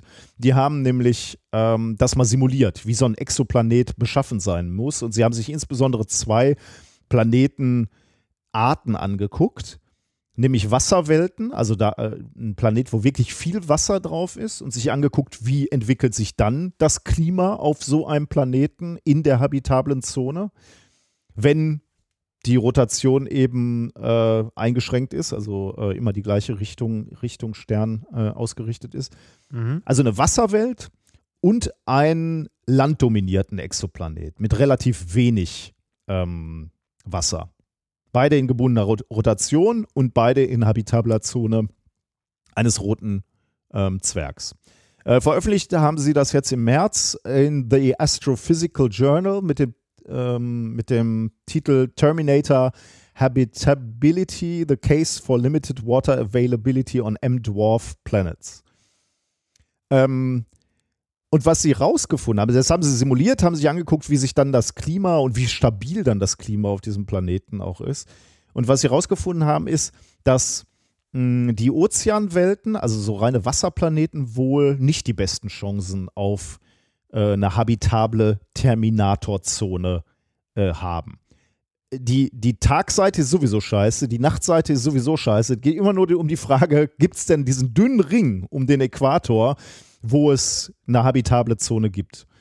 Mm, Und äh, da haben sie festgestellt, diese Ozeanwelt ist wohl nicht so gut geeignet, denn ähm, die Tagseite ist da extrem heiß. Wir haben jetzt viel Wasser auf dem Planeten und damit kommt es zu extrem starker Verdunstung von Wasser und damit auch zu einer sehr, sehr starken, zu einem sehr, sehr starken Treibhauseffekt. Wasserdampf ist ja ein extrem starkes ähm, Klima, ich überlege gerade, ob ich sage Klimagas, Wasserdampf. Hm. Naja, also ein F- Faktor vielleicht. Ja, Faktor ist besser, genau. Also äh, Wasserdampf ähm, ist, äh, treibt eben diesen Treibhauseffekt extrem an. Ähm, und das würde dazu führen, ähm, dass selbst in der Dämmerungszone der Planet, also nach diesen Simulationen, sich auch in der Dämmerungszone noch sehr schnell aufheizen würde. Und ähm, dass insgesamt der Planet eher lebensfeindlich ist, weil er eben zu heiß werden würde in dieser habitablen Zone. Ähm, sie schränken zwar ein und sagen, ja, möglicherweise könnte es dann aber im Ozean selbst dann noch lebensfreundliche Bedingungen geben, aber der Planet an sich ist dann dort in der habita habitablen Zone möglicherweise nicht besonders lebensfreundlich. Hm. Äh, eben wegen diesem äh, Hothouse-Effekt, also wegen diesem, Mhm. diesem ähm, ja, äh, Klima, äh, Treibhauseffekt. Ähm, das sieht ein bisschen anders aus bei dem Exoplaneten, wo sie angenommen haben, dass es nicht so viel Wasser gibt, wo ein Großteil aus Land besteht. Ähm, da hast du natürlich auf der heißen Seite extreme Temperaturen, viel zu heiß. Auf der sonnenabgewandten Seite hast du frostige Temperaturen, viel zu kalt. Aber dazwischen, in dieser Terminatorzone, da könnte gemäßigtes Klima herrschen, ähm, weil es eben über Wasserverdampfung einen, einen relativ geringen atmosphärischen Energietransport gibt. Und damit Das, ist relativ. dann Mhm. das ist dann wirklich so ein Ring? Ja, so, also äh, ich habe jetzt keine Bilder gesehen. Ne? Wir Ja, haben jetzt ja, leider ja, in diesem Paper keine, keine Bilder gezeichnet. Ja. Ähm, das, das ist äh, schön, dass du das so ansprichst, weil genau die, die Frage habe ich mir dann auch gestellt. Wie muss man sich das dann vorstellen in dieser Dämmerzone? Ne? Was, was wächst dann da? Also wie würde Leben aussehen? Also äh, stell dir mal Pflanzen vor, die da irgendwie wachsen in dieser Terminatorzone, weil die würden sich ja irgendwie dann schon auch in Richtung Sonne ausrichten. Also es gäbe, gäbe ja jetzt dann keine, Plan äh, ke- keine Pflanzen, die irgendwie so ihre Blüten in Richtung Nachtseite ausrichten würden. Müssten sie ja auch Ja. nicht. Ne? So wie unsere Sonnenblumen, die sich irgendwie so über den Tagesverlauf immer ähm, der, der Sonne nachgehen, die müssten ja immer nur in eine Richtung blicken. Das heißt, wenn du da landen würdest, Bäume, wie sehen die aus? Die müssen ja nicht so nach oben gucken einfach. Die könnten ja sofort einfach so streng in, In die eine eine Richtung, In eine ne? Richtung. Ja. Also allein diese, das, das fand ich das Schönste an diesem Paper, mir vorzustellen, wie breit ist wohl dieser Gürtel aus Leben auf diesem Planeten und wie sieht dieses Leben aus, was ja völlig optimiert sein muss in die eine Richtung. Und gleichzeitig könntest du ja auch überlegen, was ist eigentlich mit Windströmung? Ne? Also da müsste dann ja ein extrem, du, du hast eine kalte Seite, du hast eine warme Seite, eigentlich müssen da doch auch äh, Winde die ganze Zeit herrschen, oder? Also du wie, müsstest. wie, wie, wie, wie sieht denn so ein, äh, wie sieht denn äh, so, ein, so ein Magnetfeld oder sowas von so einem Planeten aus? Hat der, also haben die eins? Also hat der irgendwie einen Eisenkern oder sowas? Ist, glaube ich, Weißt schwer zu sagen. Also, das- ja. das hängt, glaube ich, stark davon ab, äh, wie, wie der Planet zustande gekommen ist. Ich glaube, Ah. der, kann der haben, muss der aber nicht, glaube ich. Ja. Ähm, genau, und äh, also die haben dann auch noch in dem Paper geschrieben, äh, wenn man sich überlegen könnte, okay, wo, wo kommt denn das Wasser her? Dann, dass sie dann gesagt haben, naja, die Quelle des Wassers könnte dann natürlich die Gletscher auf der Nachtseite sein und die fangen dann eben in der Nähe der Dämmerungszone an zu schmelzen. Das heißt, du hast gewisse Flüsse und Seen, die gespeist werden, dann verdampft es natürlich wieder in der Nähe der Tagseite. Das äh, ähm, ähm, wird dann einfach über, über die Winde wieder zurückgetrieben auf die Nachtseite. Äh, da regnet es dann ab, beziehungsweise schneit ab. Äh, und dann speist du da eben so einen gewissen Kreislauf. Ähm, genau, und ähm, das haben sie simuliert und haben gesagt, dass diese landdominierten Planeten stabiler und langlebiger sein können als die reinen Wasserwelten. Ähm, Genau. Und äh, genau, das, also die Konsequenz ist dann halt, äh, dass sie gesagt haben, okay, äh, es ist durchaus denkbar, also wir können diese Planeten auch bei unserer Suche nach Leben anpeilen. Eventuell, wenn man denn dann soweit ist, kann man eben schon relativ fokussiert sagen, okay, dann brauchen wir gar nicht an den Polen natürlich suchen nach Leben, sondern wir können direkt da irgendwo in die, äh, ich sag jetzt mal, Äquatorregion gehen. Ist, glaube ich, gar nicht der Äquator dann, ne? Also, obwohl, warte mal, der dreht sich dann so. Äh, nee, Hm, eher nicht, oder? nee, das nee, genau. senkrecht dazu genau, sein, ist ne? senkrecht dazu. Ich habe gerade auch schon mal Äquator gesagt. Ist natürlich kein Äquator, aber das Bild passt natürlich. Ne? Es ist ein dünner Ring, der einmal um den Planeten geht. Aber ist nicht der Mich, Äquator. erinnert, genau, ja. mich erinnert das irgendwie eher so an so Science-Fiction, ähm, äh, so Ringwelten Ja, ja, quasi. Ja, ich habe mir, äh, genau die Frage habe ich mir auch gestellt, ne? wie, wie sieht das aus? Und dann habe ich mir ge genau die Gedanken gemacht, jetzt völlig ohne, ohne Background, äh, wie, wie könnte das Leben aussehen? Wie breit ist der Ring? Äh, wie, wie schlimm wird's, wie, wie schnell wird's schlimm? Ne? Also wenn er, wenn er aus dem Terminator-Bereich rausgeht, wie weit kommst Mhm. du in die Wüste rein, bis es wirklich un, un, un aushaltbar ist, hängt ja von ganz vielen Randbedingungen ab. Also kann ja bei jedem Planet auch ein bisschen anders sein. Dieser Terminator kann ja durchaus auch ein bisschen breiter oder weniger breit sein. Und dann habe ich, äh, hab ich mich so erinnert, wie ich auch als Kind, aber immer noch total fasziniert bin von Fotos vom Mars oder von der Venus. ne? Wir sind ja auch mal auf der Venus gelandet mit diesen Venera-Sonden unter anderem. Ähm, und die könnte ich mir einfach stundenlang angucken. Und dann jetzt, ich meine, das sind Planeten, die haben wir schon erreicht, aber es gibt halt diese tausende Millionen wahrscheinlich Planeten, die wir nie erreichen werden. Und sich dazu vorzustellen, wie könnte das aussehen, wie sieht Leben aus?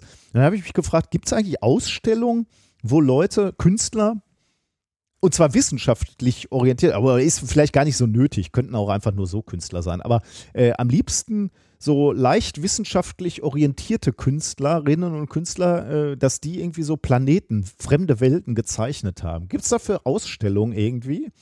Oder auch Ausstellungen zu Science-Fiction-Kunst wäre wahrscheinlich auch okay. Ist dir sowas bekannt? Sehr gut. Nee, ist mir nicht bekannt, aber ich kann mir nur sehr, sehr gut vorstellen, dass es sowas gibt, weil genau das ist ja das, was so die frühe Science-Fiction-Literatur gemacht hat. Mhm. Ne? Also natürlich gab es da auch ne, die Marsmenschen, bla bla bla bla bla, aber Science-Fiction war ja häufig äh, an das angelehnt, was der aktuelle wissenschaftliche Kenntnisstand ist. Ne? Mhm. Also wie kamen die äh, Science-Fiction-Autoren damals auf äh, irgendwie Leben auf dem Mars, also auf Marsmenschen, Mhm. durch die Kanäle, die man, Ja, also die ja. Kanalsysteme und so, von denen man dachte, dass die eventuell Wasser geführt Mhm. Haben oder Wasser führen und so. Und äh, ich glaube, ähm, da, da müsste, also wenn es da noch keine gibt, äh, möge das mal bitte jemand kuratieren und so eine Ausstellung machen. Aber ich glaube, an Kunst müsste es da viel Muss es geben. geben. Ja, glaube ich Ja. auch, ja. Also es, es gibt ja auch äh, so wundervolle äh, Computerspiele, ähm, Oh ja. äh, wo sich, ich weiß gar nicht mehr, war das Spore oder so? Irgendeins davon war auch ganz, ganz schlimm und hat ganz äh, schlimm ge, äh, gefloppt. Ähm, also Computerspiele, wo sich Leben auf verschiedenen äh, Planeten entwickeln sollte. Mhm. Ähm, ich glaube, Spore war das, aber ich meine, das war ein Flop und hat nicht so gut funktioniert, wie es eigentlich sollte. Äh, naja. Äh, also, ne, man kann sich ja vorstellen, dass ähm, wenn Leben auf anderen Planeten entsteht, ne, schon so Kleinigkeiten, also kleinere Änderungen wie äh, eine andere Schwerkraft, Ja, genau, dass die was macht. Ne? Äh, da gibt es hier bei, ähm, ich habe es immer noch nicht gesehen, die Serie äh, The Expanse.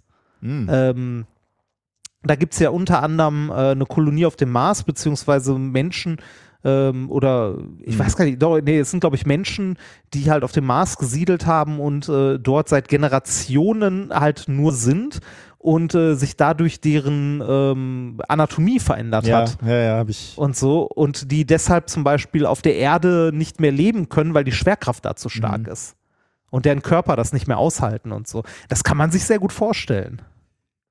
Ja, ja, also höhere Schwerkraft heißt dickere Beine, ne? Ähm, Ja. ich meine, da gab es auch mal so eine, Sch- so, so von Künstlern inspiriert, dass die sich überlegt haben, wie sehe eine, eine reine Luftwelt aus, wie könnten dann so, so gasgefüllte Wesen in dieser Atmosphäre Ah. schweben, also so Wesen, die Helium erzeugen oder so oder sammeln, damit sie in der, in der Atmosphäre schweben können und so. Ähm, und dann gab es andere Welten, wo eben hohe Gravitation war, da mussten halt äh, die Beine stabiler sein oder gleich mehr Beine als vier. Ähm, dickere, kürzere Beine natürlich. Da macht natürlich bei hoher Schwerkraft macht kein, eine Giraffe macht da wenig Sinn einfach. Ne? Das heißt, das Mhm. waren eher so flachere Tiere. Da fand ich super. Und da, da, das war auch so ein Forschungsprojekt, da haben irgendwie mehrere ähm, Fachbereiche natürlich zusammengearbeitet. Ne? Also die Physikerin natürlich, um, um überhaupt erstmal die, die Bedingungen zu definieren. Und dann aber auch Chemikerin, Biologen, Biologinnen, die sich überlegt haben, wie, sehen, wie sehe dann Leben aus? Super spannend. Auch wie, wie sehen Pflanzen aus? Ja, genau, So, ja. ne? Weil die würden sich ja auch massiv verändern. Ja, genau. Also, Äh, da, auch, es- genau. also Gravitation auch, ne? So Bäume waren dann halt viel kleiner, äh, aber auch äh, dunklere Sterne, ne? Dann brauchst du halt viel, viel mehr Blattfläche eigentlich, ne? Stimmt. Oder wie wir jetzt gerade mal ganz kurz gedacht haben, so, okay, also die Pflanzen werden sicherlich nicht nach oben streben, sondern eher zur Sonne, ne? Also flach über den Boden und da irgendwie versuchen abzugreifen. Mhm. Äh, schon spannend, ja. Und dann, äh, und dann äh, bei, bei, also jetzt um nochmal auf diesen Terminator zurückzukommen, da ist ja wahrscheinlich dann auch einen hohen Gradient, wie sich Pflanzen, Tiere anpassen an den dünnen Gürtel. Ne? Also die Tiere, die dann nah an der Wüste sitzen, die müssen halt äh, Hitze aushalten. Also sowas wie, keine Ahnung, Kaktus, sag ich jetzt mal. Und die, die in der Nähe der Kälte sind, haben ganz andere Randbedingungen. Ne? Weniger Licht, also eher so Moose vielleicht. Ähm, ja, super spannend. Da habe ich jetzt schon Bock, dass mir das mal einer malt, wie so eine Welt aussieht. So ein dünner Lebensgürtel von 200 Kilometern dann so. Wie, wie, wie krass müssen die Wechsel dann auf diesen 200 Kilometern sein? Ja. Und äh, auch äh, da frage ich mich dann auch noch, gibt es ähm, bei, bei diesen äh, Dingern Jahreszeiten? Mm. Also bei, bei, bei diesen Arten von Planeten, also äh, die sind ja auch wahrscheinlich in elliptischen Bahnen um ihr Zentralgestirn rumherum. Ja gut, Ja, auch Jahreszeiten hast du ja durch die Neigung der Achse. Ne? Also wenn die, Ja. wenn die Planetenachse geneigt ist, müsstest du eigentlich auch Jahreszeiten haben. Wobei die müssten dann da echt brutal sein, ne? Wenn du äh, ah, die können kaum Jahreszeiten haben, weil dann brennst du ja den Terminator im Sommer weg, beziehungsweise im, im Winter friert dir alles zu. Also das könntest du, wahrscheinlich hast du minimale Achsenneigung dann. Ich meine, der Mond Ja. Dürfte ja auch, ist ja auch nicht geneigt zu uns. Vielleicht äh, bedingt das diese äh, gebundene Rotation schon, dass du im Prinzip keine Achsenneigung hast. Da, es ist wieder soweit, wir müssen Florian fragen. genau, Florian, wenn du Zeit hast. Ja. Okay, Ach. genau. Das war das erste Thema, was wir heute dabei hatten. Sehr schön. Sehr schön. Ähm, äh, Haben wir ein Experiment heute? Nee, wir haben heute kein Experiment. Okay. Wir hatten letzte Woche ein Experiment. Wir können nicht jede Woche ein Experiment haben. Dann springe ich ein, weil wir ja nicht. Ach, bitte. Äh, ja, Oh, natürlich oh, oh. nicht mit dem Experiment, sondern äh, dann mache ich nochmal Snackable Science, weil ich Ja, nämlich bitte. äh, ähm, nochmal was nachgeguckt habe, was mich sowieso mal interessiert hatte. Mein, mein Sohn hatte, stand nämlich auch vor diesem Periodensystem hier und hat mich gefragt, was ist eigentlich das wertvollste Element, was da drin ist? Und das äh, wollte ich immer mal recherchieren und dann habe ich jetzt nochmal nachgeguckt, was ist eigentlich das teuerste Element beziehungsweise das teuerste Material? Und wir nähern uns mal wirklich vom teuersten. Normalerweise macht man ja so, äh, es geht um drei Elemente jetzt. Ich mach's kurz, Snackable Science. Darf ich raten? Muss ja kurz sein. Das allerteuerste, willst du raten? Ja, da kommst du nicht drauf, weil es ist nicht wirklich ein Element. Äh, wer- ja, da würde ich nicht drauf wetten, weil ich habe so eine Liste schon mal gesehen. Ah, okay. Und da, und da war der teuerste Antimaterie. Okay, ja, das äh, ist es auch, genau. Ja. Äh, also das, dem geben wir so ein bisschen den Sonderplatz, ne? weil es ist natürlich im Prinzip keine, äh, also schon mal überhaupt kein Element, aber auch schwierig zu sagen, das ist so ein, eine Substanz, die man wirklich irgendwie sinnvoll äh, sammeln kann, weil es natürlich noch nie, also Antimaterie ist brutal kurzlebig. Äh, bei jeder Wechselwirkung geht es ja verloren, reagiert dann mit, mit unserer normalen Materie. Also wir haben Antimaterie natürlich hergestellt als Menschheit äh, und da draußen im Universum gibt es natürlich auch Antimaterie, aber es ist halt kurzlebig, weil, äh, sagen wir mal, du willst ein Antielektron erzeugen, das muss ja nur auf ein Elektron treffen äh, und dann zerstrahlt es halt sofort wieder. Deswegen ähm, ist es halt schwer zu sagen, da jetzt wirklich ein Preisschild dran zu machen, aber es gibt Leute, die haben das mal probiert und haben gesagt, okay, wenn man ein Gramm Antimaterie erzeugen könnte und es nicht sofort wieder verstrahlt, dann ist, liegt man irgendwo bei 100 Billionen Euro. Jetzt kann man sagen, okay, das ist ja ein bisschen, äh, okay, das, das kann man ja nicht wirklich in der Hand nehmen. Jetzt mal, gibt uns mal wirklich ein Element, was wirklich im Periodensystem ist, was man auch in, in, in echten Mengen herstellen kann. Da war, wäre auf Platz 1 Californium 252, 252.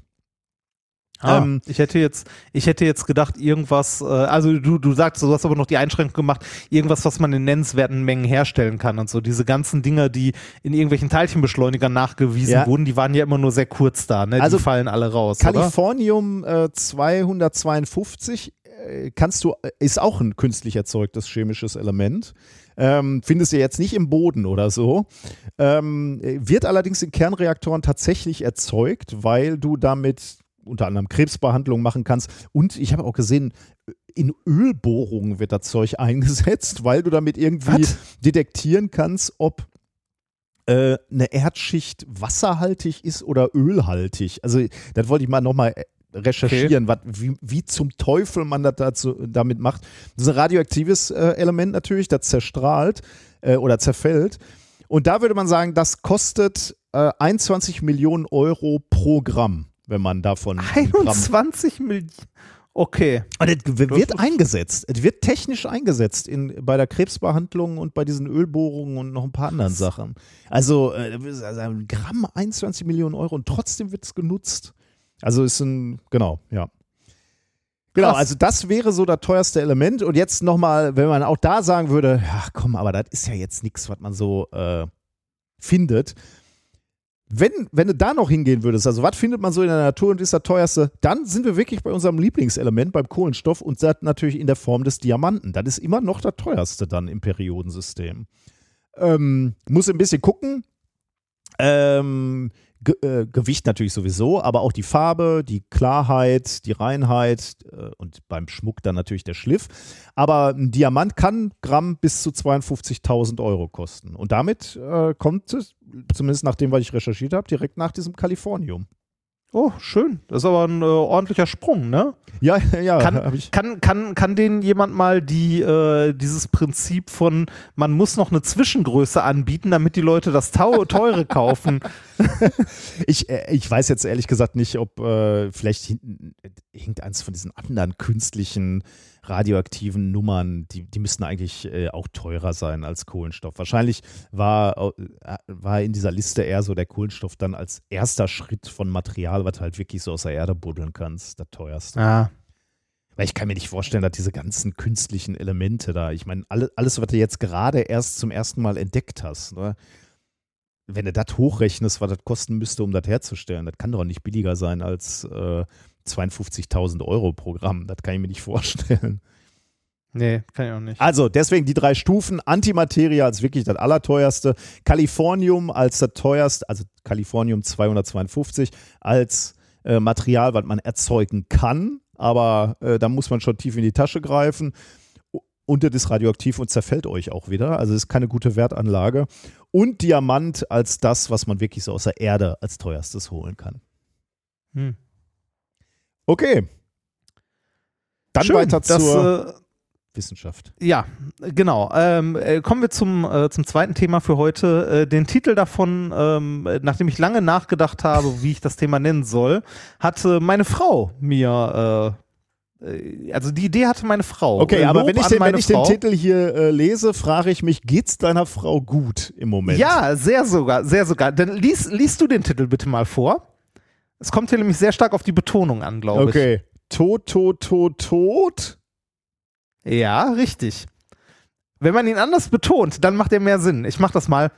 Tot, tot, tot, tot. Ah, okay. okay. Um, ja, Bin gespannt, ja, der wo braucht, geht. Der, der, braucht ein bisschen, ne? Der braucht ein bisschen. Tot, tot, tot, tot. Ähm, an was erinnert dich das? Musikalisch? Ähm. Klassik. Ich überlege jetzt Genau. gerade, was ist das denn? Ähm, Dö, dö, dö, das ist Beethoven, oder? Das ist Beethoven, genau. Das ist Beethovens Symphonie Nummer 5, Okay. die auch den Beinamen die Schicksalssymphonie hat. okay. Ähm, ich erinnere mich noch, dass wir die damals sogar im Musikunterricht hatten, ähm, äh, mit äh, Das Schicksal klopft an die Tür. Das äh, soll nämlich die, also soweit die Interpretation, zumindest äh, die ich damals in Musik gelernt habe, wie ich aber mittlerweile gelernt habe, ist die umstritten und auch nicht zwingend richtig, dass dieses dö, dö, dö, dö, äh, quasi ein äh, das Klopfen des Schicksals sein soll. Echt? Okay. Ja, ja. so klopft das, äh, Schicksal an. Okay, dann mache ich beim nächsten Mal nicht auf, wenn jemand so ja, bei nicht auf, ne? Das, ich fände ja witzig, wenn deine Türklingel dieses Geräusch machen würde. Das, Oh Gott. Nein, ähm, es, äh, also dieser Beiname ist später entstanden und auch sehr umstritten, äh, wohl mittlerweile in der Fachwelt. Ähm, äh, Habe ich nichts genaueres zu. Ist aber auch, ähm, ist aber auch nicht so wichtig. Was ich ganz interessant äh, dabei fand, ähm, als ich das gelesen habe, ist, dass ähm, es Unterschiede in dieser Symphonie gibt. Und zwar Unterschiede in den handschriftlichen Versionen von Beethoven und denen, die später gedruckt wurden. Äh, die gedruckten sind wohl eher traditionell, was Dynamik, Artikulation und so weiter angeht und folgen den damaligen Konventionen der Orchesterpraxis. Das bedeutet also so viel wie, äh, es war, also ist jetzt im Nachhinein nicht so verwunderlich, aber irgendwie, ähm, ich glaube anders als heute, dass sich diese Stücke noch weiterentwickelt haben. Während, äh, also während sie geschrieben und aufgeführt wurden und so. Ähm, es ist wohl so, dass äh, Beethoven da noch Teile rausgestrichen hat, die ihm dann doch irgendwie zu lang waren. Hm. So. Ja gut, kann man sich vorstellen. Ne? Ich glaube, es gibt ja auch immer Interpretationen von Dirigenten, ne? die, die dann Ja. äh, Musik Ja, ja. ein bisschen in Nuancen anders spielen oder anders interpretieren. Ich meine, Lautstärken äh, bei so einem Orchester sind ja immer auch äh, mit einem gewissen Spielraum beispielsweise. Ja, genau.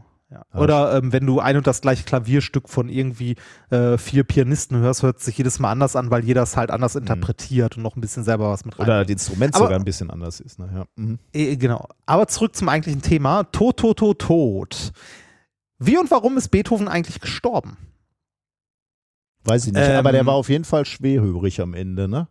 Richtig, genau, genau. Der war nicht nur schwerhörig, der war taub. Ah, ja. Der war komplett taub am Ende. Beethoven wurde 1770 in Bonn geboren. Da gibt es auch das Beethovenhaus. Warst du da mal?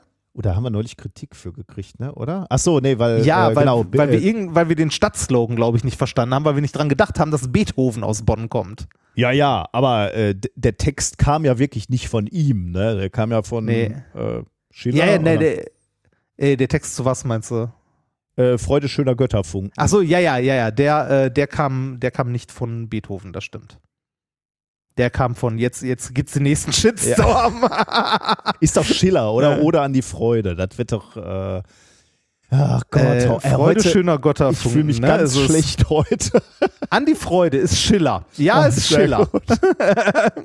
Oh Oder an die Freude ist Schiller. Ja. Er ähm, spart uns das heute mit, der- mit Ja, der bitte. Kritik. Nehmt es einfach Ja. hin.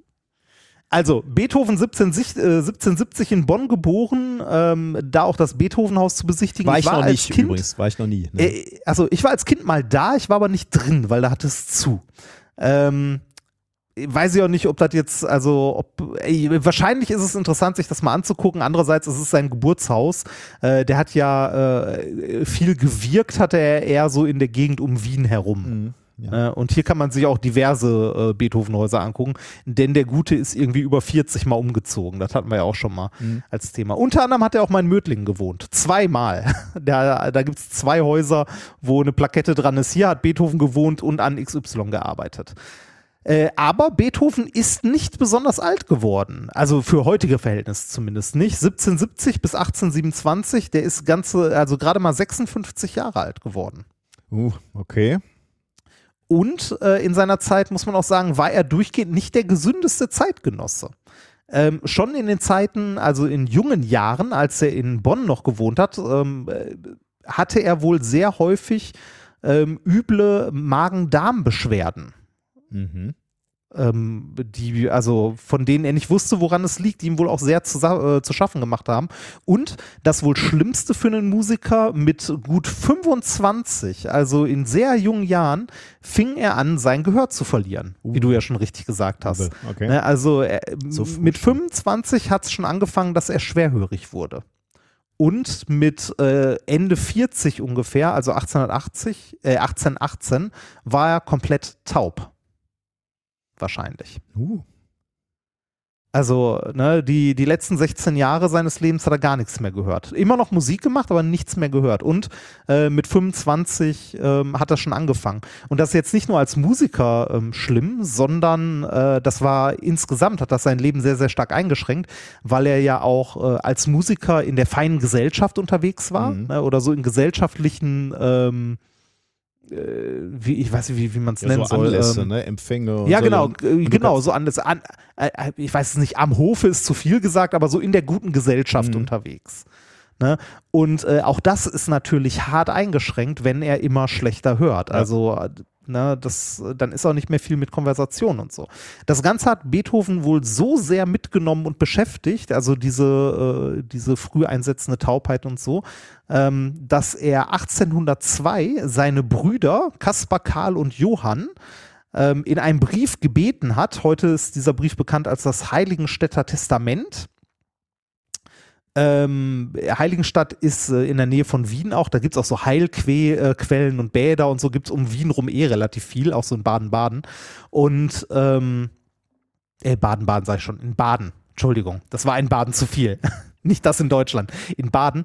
Ähm, also ich habe ja schon gesagt, er war nicht der gesündeste, äh, hat sich viel in solchen Bade- und Kurorten aufgehalten, um halt diese Leiden zu behandeln. Also sein, seinen Magen-Darm-Beschwerden, die er halt, wie gesagt, auch seit seit der Jugend quasi hatte.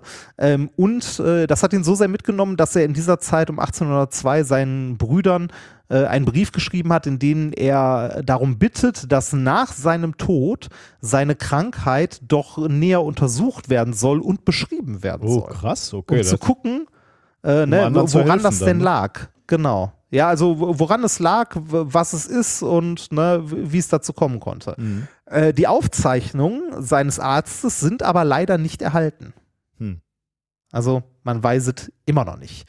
Beethoven war relativ häufig krank. Ähm, das war in seiner Zeit jetzt aber auch nicht so ungewöhnlich. Ne? Also die hygienischen Bedingungen so um, äh, um 1800 waren jetzt auch nicht das, was man heute kennt. Ne? Ähm, da konnte schon mal sein, dass du irgendwie von Flöhen, Ratten oder sonst was gebissen wurdest und irgendein Fleckenfieber hattest oder ähnliches. Die Frage ist jetzt aber, ähm, und darum geht es so ein bisschen in diesem, äh, in diesem Thema, woran ist er gestorben? Darf ich, darf ich, äh, ich weiß nicht, ich habe irgendwann mal gehört, äh, aber ich weiß nicht mehr, ob er das war, äh, Syphilis oder sowas? Nein, Okay. das war es nicht. Okay. Das war er nicht. Auch wenn er viele weibliche Bekanntschaften hatte. aber nie, aber nie verheiratet war. Hm, okay. Und auch keine Nachkommen hatte. Zumindest keine, äh, ähm, äh, also zumindest keine, von denen man weiß. Also keine, äh, die irgendwie ähm, auch rechtlich seine Nachkommen waren. Ein Verlust für die Kunstwelt. Ja, die, ne, so, ha, aber es gibt die Familie ja noch. Ne? Er hat ja Geschwister und so. Hm. Ähm, woran ist er aber jetzt gestorben und was hat seine Magen-Darm-Beschwerden ausgelöst und äh, eventuell auch seinen Gehörverlust? Also weiß man heute mehr. Um da ein wenig Licht ins Dunkel zu bringen, hat jetzt eine Gemeinschaft aus verschiedensten Forschungsinstituten, da sind tatsächlich eine ganze, äh, eine ganze Menge aus den äh, USA, aus Deutschland und so, sich zusammengetan, um genetisches Material von Beethoven auf einen Haufen zu werfen quasi, um mal nach möglichen erblichen Vorbelastungen oder möglichen erblichen Krankheiten zu suchen und das zu untersuchen. Ist ja auch irgendwie krass, dass man da noch kann, ne? So auf, Ja. auf die zeitliche Ja, ja. Distanz. Äh, da- da- das geht, aber das geht auch nicht bei jedem. Bei Beethoven geht es wohl ganz gut. Äh, warum erkläre ich gleich. Ähm, das Paper hat den äh, Titel äh, Genomic Analysis of Hair from Ludwig van Beethoven. Ist ja schon geil, wenn du Erschienen als in- Wissenschaftlerin dann so, so ein Zeug in der Hand hast, ne? Und damit Ja, dann geil, rum, aber ne? ich finde das geil. Ja. Äh, erschienen in Current Biology am 22.03. diesen Jahres. Ähm, was haben die Forscher gemacht? Die haben anhand von acht Haarlocken äh, das Genom von Beethoven untersuchen und entschlüsselt. Mhm. Jetzt kann man fragen, warum Haarlocken? Ähm, das war damals so ein Ding. Ne, dass man die Haarlocke von jemandem hatte. Oder, ne, also man könnte sagen, die Haarlocke ist die Autogrammkarte des 19. Jahrhunderts. Dann hätte, äh, gut, du hast nicht mehr viele Autogramme zu geben, Nee. äh, aber selbst ich habe dann auch nicht mehr so Ja. viel. Also von daher, da wären wir schnell blank. Au- Autogrammkarte ist auch vielleicht ein bisschen übertrieben, aber das war so, ne, was man irgendwie äh, vielleicht auch als Ehrerbietung oder so ne, an, an Liebschaften oder äh, an äh, vielleicht auch an, an andere Leute aus dem Bereich. Wir, wir gucken mal. Ähm, also, es wurden acht Haarlocken untersucht und äh, da ist jetzt erstmal die Frage, die man in den Raum stellen kann, sind die denn authentisch, diese acht Haarlocken? Woher weiß man, dass die wirklich von Beethoven sind? Gute Frage. Ähm, ja, äh, man hat natürlich von allen erstmal äh, ein genetisches Profil, also einen Fingerabdruck genommen und mal geguckt, ob die denn alle gleich sind. Das ist ja schon mal ein Anfang. Wäre schon mal ein Anfang, ne? Und dabei hat sich rausgestellt, es sind nicht alle gleich, Oh. sondern nur fünf. von Hm. den acht. Okay. Fünf, fünf von den acht sind von der gleichen Person und gelten daher als authentisch. Den Verdacht habe ich ja auch immer bei diesem ganzen, äh, bei diesem ganzen Kram, der irgendwo in der katholischen Kirche rumliegt, ne? Die Dornkrone von äh, Jesus. ja, ja, ja. Das ist, ja- das ist ja auch alles Quatsch, oder? Die Reliquien, ne? Ich meine, in, Reliquien, äh, in Köln die Gebeine des, äh, der Heiligen Drei Könige und so. das, also, Da ist mir dann Äh, übrigens zum ersten Mal so begegnet, dass mir das klar geworden ist. Ich glaube, ich habe auch als Kind schon mal irgendwo Reliquium gesehen, aber das war mir alles irgendwie, ist das nicht vorgedrungen. Und dann war ich mal irgendwann, und da war ich schon alt, also äh, auf jeden Fall volljährig, glaube ich, war ich in Köln und habe dann äh, die, die Heiligen Drei Könige da liegen sehen. Und das war der Moment, wo ich so dachte, sag mal, das glaubt ihr doch wohl selber nicht, oder? ja.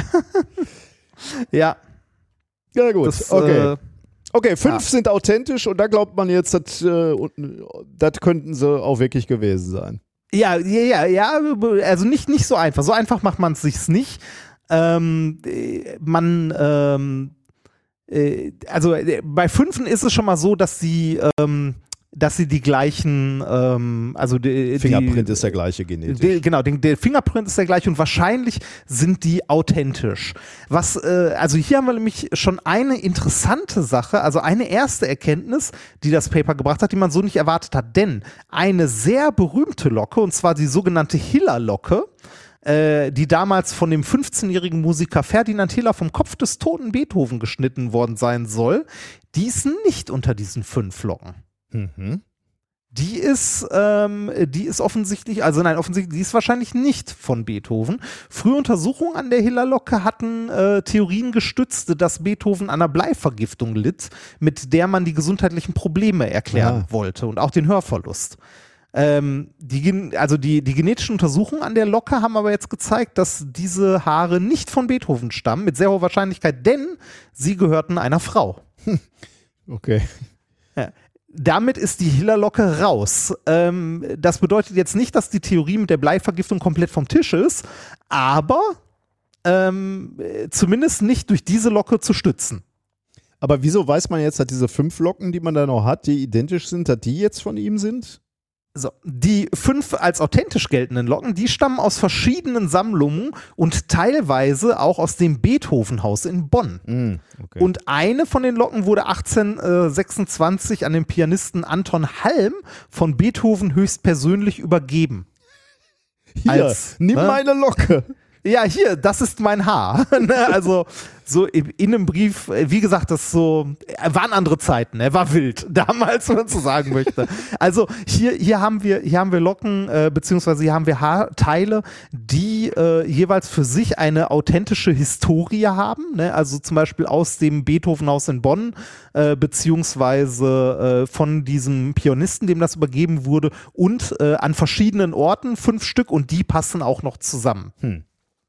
Äh, außerdem sind die ähm, zu datieren alle aus den selbst, äh, letzten sieben Lebensjahren von Beethoven.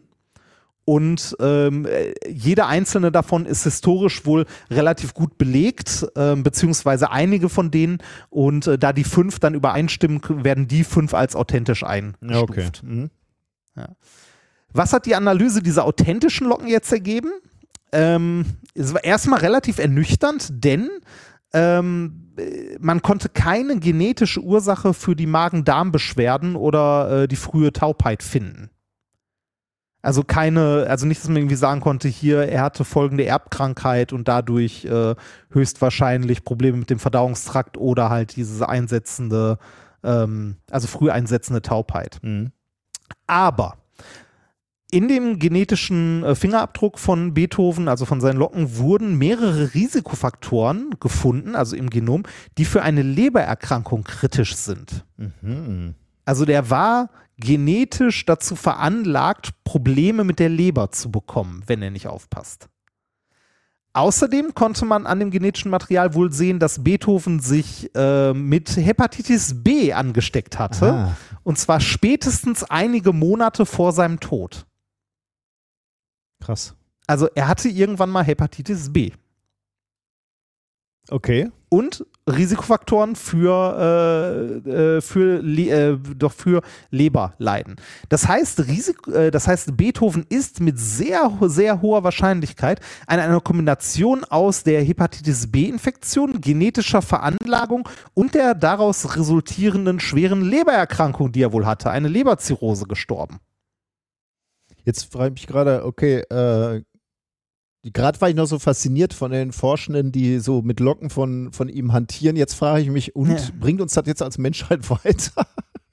Äh, Ja, also, ne, äh, also da, da- das kannst du halt immer fragen, wenn du dich mit Geschichte beschäftigst. Ne? klar, also, natürlich. Natürlich ja. bringt uns das Aber- weiter, aber Ja. Äh, es, es, es kommen noch ein paar Erkenntnisse. Also es, es kam mehr raus, als man erwartet hat am Ende. Ähm, und, äh, und wirklich interessante Sachen. Also hier, hier kann ich, äh, also ich finde hier diese Kombination aus, ähm, aus Biologie ähm, und Geschichte und wie das, ne, also was man da rausfindet oder rausfinden kann mit neuen Methoden, finde ich unglaublich spannend. Ähm, diese Theorie mit der Leberzirrhose passt auch ganz gut dazu, dass äh, Beethoven wohl mindestens zweimal, historischen Aufzeichnungen zufolge, an Gelbsucht litt. Erstmals 1821. Also Gelbsucht kennt man ja, wenn die Leber versagt, dann wird die Haut gelb. uh, okay. Ja. Der arme Mann. Ähm, Der arme Mann. Ja, ja. Ähm, aus Beethovens Konservationsheften, äh, Konversationsheften, nicht Konservation, sondern Konversation. Äh, das sind Hefte, die er in den letzten Jahren benutzt hat, weil er ja nichts mehr hören konnte, um mit Leuten Mm. zu kommunizieren. Ähm, äh, kann man auch noch die Vermutung ableiten, dass Beethoven wohl äh, dem Alkohol nicht ganz abgeneigt war, möchte ich mal sagen.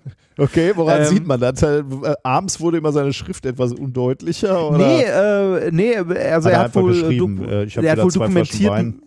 Ja, und auch, äh, und auch äh, Zeitzeugen haben halt über ihn berichtet und so, ne? Ähm, da sind sich die Quellen, muss man aber sagen, nicht ganz ein, also nicht ganz äh, einig beziehungsweise eindeutig, denn äh, manche, in manchen Quellen liest man, dass er für Wiener Verhältnisse im 19. Jahrhundert eher mäßig Alkohol konsumiert hat. äh, andere Quellen sagen aber auch, er war gut am, gut am Glas. Ne? ähm, Das klingt so wie, äh, trinken Sie Alkohol? Nein. Äh, auch kein Bier? Ach, Bier zählt auch. Also so, Ja, ja, genau. Nummer. Ja, ja, genau, so, so ein bisschen in die Richtung. Ähm, aber se- also selbst äh, die, die mäßige Variante oder die mäßigen Mengen wären nach heutigem Kenntnisstand gerade bei einer genetischen Veranlagung zu Leberleiden ähm, zumindest ungesund, wenn nicht sogar sehr leberschädigend Mm, okay. und damit hochproblematisch. Also fassen wir mal kurz zusammen. Genetische Veranlagung zu Leberschäden, ähm, äh, keine, also äh, was man in dem Genom gefunden hat, äh, keine direkte Erklärung für den Hörverlust und die Magenbeschwerden. Äh, die Forscher sagen allerdings, dass das eventuell mit weiterentwickelten medizinischen Kenntnissen in der Zukunft ja vielleicht doch noch mal was gibt, dass man in den Daten doch noch mal was findet. Man hat sie jetzt zumindest. Mhm. Ne, also man hat jetzt zumindest einmal das komplette Genom bitte von Beethoven und äh, vielleicht äh, mit fortschreitender medizinischer Erkenntnis findet man doch noch eine Lösung dafür, was denn dieses, äh, diesen Hörverlust ähm, gebracht hat Mhm. oder äh, diese, diese Magen-Darm-Beschwerden. Das eigentliche Highlight der Studie kommt aber jetzt, also äh, zumindest war es in meinem Empfinden nach das eigentliche Highlight und es ist eher ein Zufallsfund. Okay. Äh, die Forscher haben die Ergebnisse der Genanalyse mit heute noch lebenden Verwandten von Beethoven verglichen. Denn die Familie Beethoven gibt es immer noch. Ähm, die Familie stammt ursprünglich aus dem heutigen Belgien. Ähm, äh, die Nachfahren beziehungsweise die Familienmitglieder, die man sich äh, im Rahmen dieser Studie angeguckt hat, sind keine direkten Nachfahren von Beet äh, Beethoven, denn, wie schon gesagt, der war nicht verheiratet, hatte keine, Mhm. keine Kinder und Mhm. so. Ähm, aber ähm, äh, natürlich hatte er Geschwister und auch Eltern, die noch, ne, also er hatte halt auch Tanten und so weiter und Onkel. Ähm, und ähm, man hat mal andere Zweige der Familie sich angeguckt und das mit Beethovens ähm, Genom verglichen. Äh, übrigens, dadurch, dass sie aus Belgien kam, daher kommt auch der Name Van Beethoven. Mhm. Beethoven selbst hielt sich allerdings wohl gerne mal für adelig. Er hielt sich mal ganz gerne. Ja, also ne, er war zumindest, äh, zumindest habe ich das äh, in einer, äh, in der Wikipedia, wo auch die entsprechende Quelle dazu verlinkt ist, äh, gelesen. Ähm, der hatte wohl mal eine Rechtsstreitigkeit in Österreich und hat das da bei dem Gericht eingereicht, das eigentlich Streitigkeiten unter Adligen äh, äh, löst. Als er aber nicht nachweisen konnte, ähm, also sein Adelsstand nicht nachweisen konnte, hat das Gericht gesagt, wir sind nicht zuständig. Wie Und da war er wohl sehr angepisst. Finde ich ein bisschen unangenehm. Ja, ein bisschen, ein bisschen. Also er hat dann wohl vor dem vor dem äh, Pöbelgericht quasi, wie man es so nennen möchte, hat er dann wohl zwar sogar Recht bekommen in der Rechtsstreitigkeit, aber er war trotzdem angekäst, weil er halt, äh, weil die halt seine Adeligkeit äh, nicht ähm, ne, nicht anerkannt haben. Aber zurück zu den äh, noch heute lebenden Verwandten. Das ist wie gesagt keine direkten Nachfahren, sondern Verwandte aus der gleichen Familie, also gleiche gemeinsame väterliche Vorfahren. Denn äh, der Name Beethoven und so wurde ja, ähm, also heute nicht mehr zwingend, aber lange, lange Jahre immer mit dem äh, männlichen Geschlecht weitergegeben. Also immer mit dem Vater Mhm. an äh, den Sohn. Und ähm, es gibt heute noch lebende Verwandte, die die gleichen gemeinsamen väterlichen Vorfahren bis ins, also äh, irgendwo im 15., 16. Jahrhundert haben. Das ist ja toll, ne? wenn man so, so Familiengeschichten komplett nachvollziehen kann. Äh, okay. Ja, es ist interessant, ne? Also, dass, dass man irgendwie heute, äh, dass man heute ähm, äh, halt lebende Menschen hat, deren Genom man sich angucken kann und da genau sieht, okay, dessen Vater war der und das Mhm, ist, also wenn mhm. das dokumentiert ist in solchen Ja. halt jetzt hier nicht Adelsfamilie, aber doch eine berühmte Familie, Mhm. die das dann doch dokumentiert hat. Und äh, wenn man jetzt mal, äh, also sich Beethoven anguckt, 1800 irgendwas ist jetzt auch, also ja, ist schon lange her, aber jetzt nicht hunderte, Nee, also nee. nicht mehrere hunderte Jahre. Äh, und äh, dass man das so ein paar, also so ein paar, in Anführungszeichen, also eine zweistellige Anzahl von Generationen noch rückverfolgen kann, ist irgendwie interessant. Jetzt aber zu dem spektakulären Ergebnis tatsächlich. Ähm, Beethovens Y-Chromosom passt nicht in die Familie. Hm. Also äh, zumindest nicht in, äh, in den, äh, also es müsste ja eigentlich passen, weil wenn die gemeinsame männliche Vorfahren haben, Mhm. ähm, wird dieses Y-Chromosom ja immer weitergegeben Das heißt, da war irgendwas in der männlichen. Uneheliches äh, am Richtig. Werke. Das ist richtig. Die wahrscheinlichste Erklärung ist, dass mindestens ein Seitensprung in Beethovens direkter väti- äh, väterlicher Linie vorkommt. Hm. Also ein Kuckuckskind irgendwo auf dem Weg. Das heißt, Beethovens rechtliche und genetische Herkunft war nicht deckungsgleich. Tja, da kam die Ge Genialität von außen, ne? Das, äh, das, das kann gut sein, ja. Also ne, die, die Studie legt zumindest nahe, dass, ähm, äh, dass äh, hier irgendwo mal ein Seitensprung äh, in den Vorfahren, also in der väterlichen Linie von Beethoven stattgefunden haben muss, denn ähm, er passt mit seinem Y-Chromosom halt nicht in den Rest des Familienstammbaums. Ähm, und äh, die Forscher haben, äh, also schätzen es ein, dass es irgendwo zwischen der Zeugung von Hendrik van Beethoven ähm, in Belgien um 1572 und der Zeugung von Ludwig van Beethoven sieben Generationen später passiert sein muss. Das heißt, wir Also haben jetzt eine Reihe von sieben Frauen, die verdächtig sind, dass die äh, eine andere Ihrem Liebschaft Ehemann, äh, ja, genau. Dass, äh, dass dort ein Kind entstanden ist, das nicht aus der Ehe stammte. hatten. Ich weiß nicht, ob jetzt nicht der Person äh, der äh, Schutz äh, zieht und wir jetzt nicht aufhören müssen, weiter Leute zu verdächtigen. Darf man das aufdecken nach so vielen Jahrzehnten? Ja, Weiß ich Jahrhunderten. nicht, nein. Ja, aber ähm, äh, also es, äh, ich finde es äh, ich find's vor allem irgendwie so spannend, weil sich ähm, äh, gerade, also nein, das ist, das ist schon wieder zu, äh, zu klischeehaft, aber ähm, äh, also Beethoven war ja ohne Frage ein großes Talent, Mhm. ne, ein großes musikalisches Talent. Gönnerhaft von Ähm, dir. Ja, das ist ein Kollege. Nein, ähm, nee, Beethoven gehört, äh, gehört zu den, also höre ich sehr, sehr gerne. Wer dich ähm, live auf der Bühne äh, Klavier spielen gehört hat, und das kann man gerade noch auf unserer Live-Tour, der weiß, dass wenn sich einer dieses Urteil erlauben darf, dann bist Dann du das. ich, dann ich, genau. Schließe, nein, ich habe ja nicht in Mödling gewohnt, aber ich war mal dort. Ähm, ich, kann ja, ich kann ja demnächst versuchen, dieses dä, dä, dä, dä, wenigstens den Teil.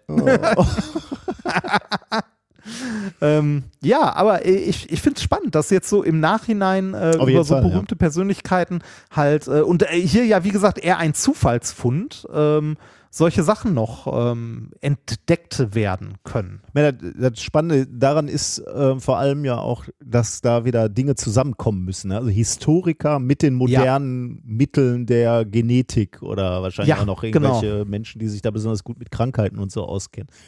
Da passieren dann immer spannende Dinge. Ne? Jetzt habe ich hier auch dreimal spannend gesagt. Also, Ja, spannend. nee, nee, aber dann find- kommen wir find- weiter, ne? wenn, wenn Leute fachübergreifend äh, miteinander arbeiten und eben ihre Expertise zusammenwerfen.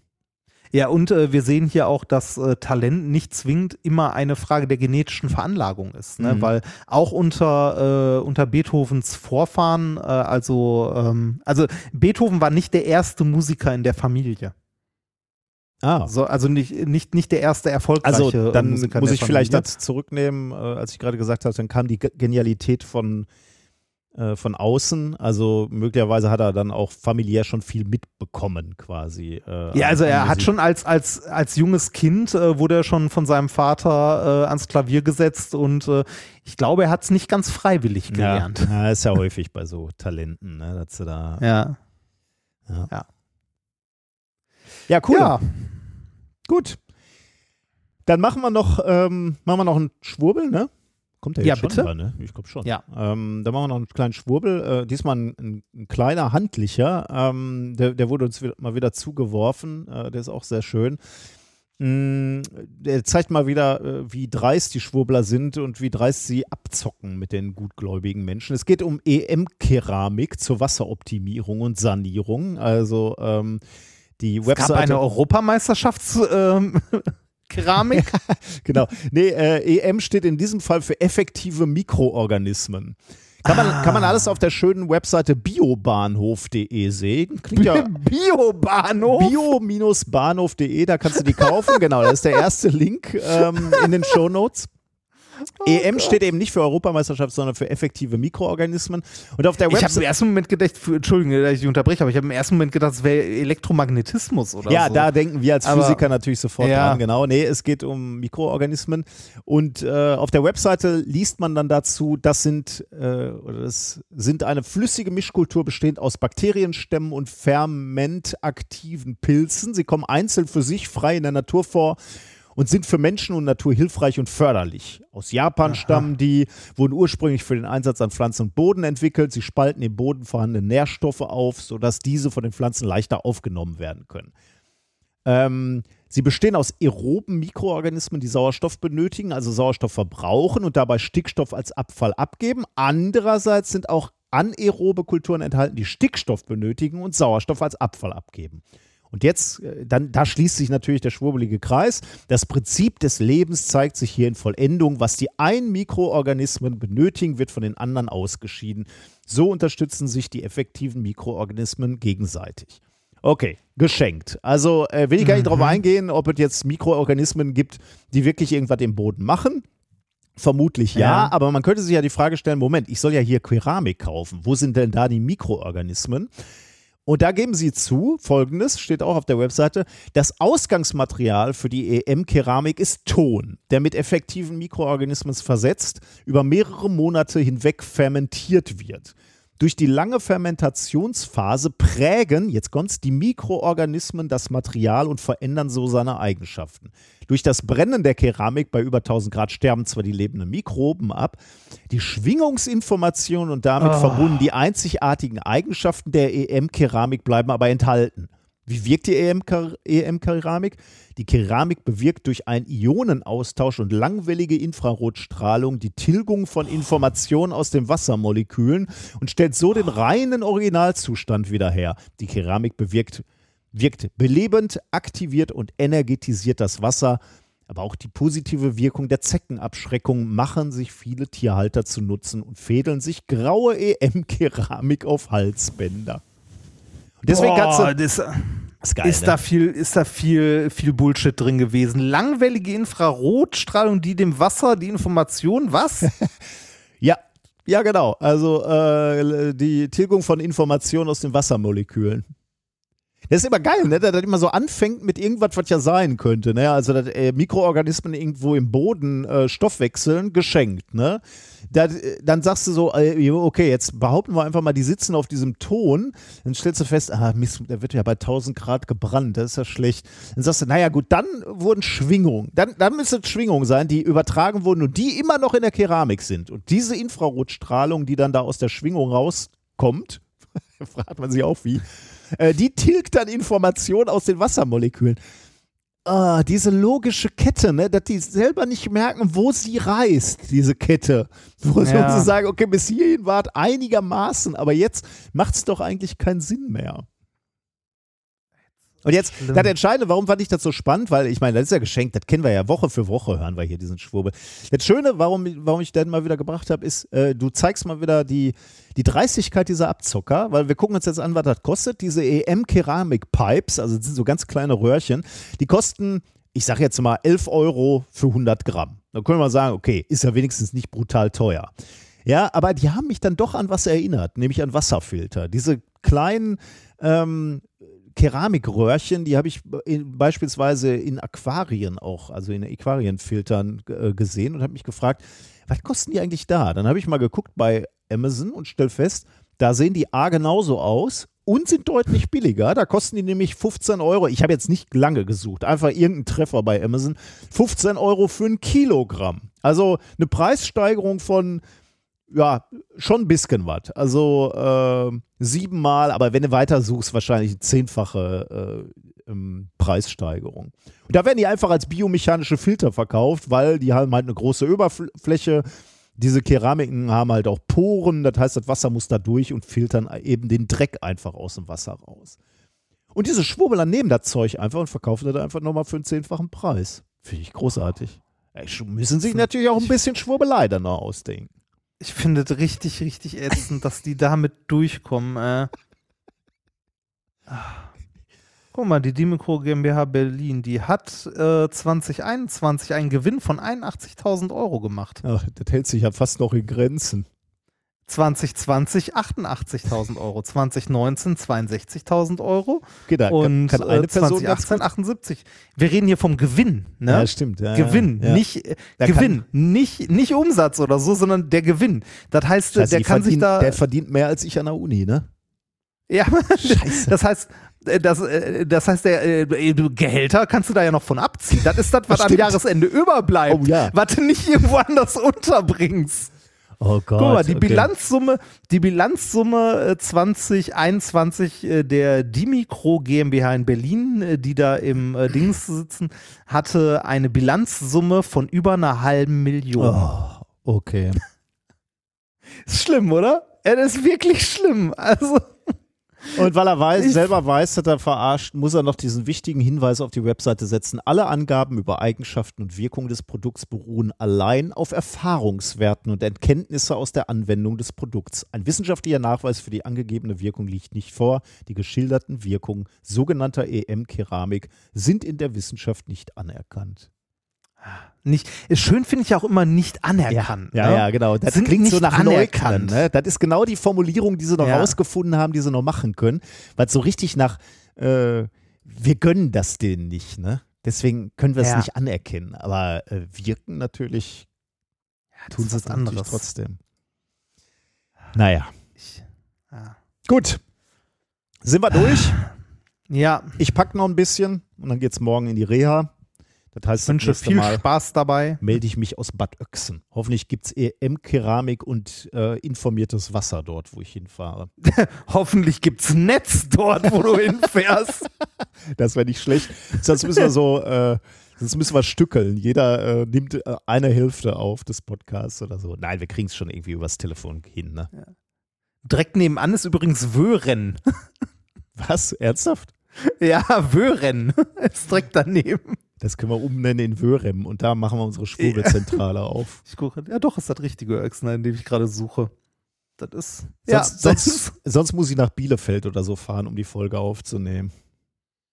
ja, Einmal das die wird Woche. Schon. Das wird schon. Ja, nein, da, da, da leben ja Menschen und so, da, da wird es schon, ich, ich, ich glaube, ich glaube, da wird es, äh, da, wird- da wird es Internet geben. In irgendeiner Form. Wir schauen mal. Und also, ja, nee, du hast Glück, du hast Glück, du hast Glück. Da geht die Autobahn vorbei, da ist zumindest Mobilfunk. Hä? Seit wann gibt es an der Autobahn Mobilfunk? Äh, äh, häufiger an der Autobahn entlang als irgendwie auf dem flachen Rand, wenn das du halte ich für ein bist. Gerücht. Wann immer ich äh, auf dem? Rastplatz bin, habe ich keinen Empfang. Und ich frage mich, wie das möglich ist. Aber egal. Ja. Gut, das war methodisch inkorrekt, Folge 243 vom 28.03.2023. Macht's gut, bis nächste Woche. Tschüss.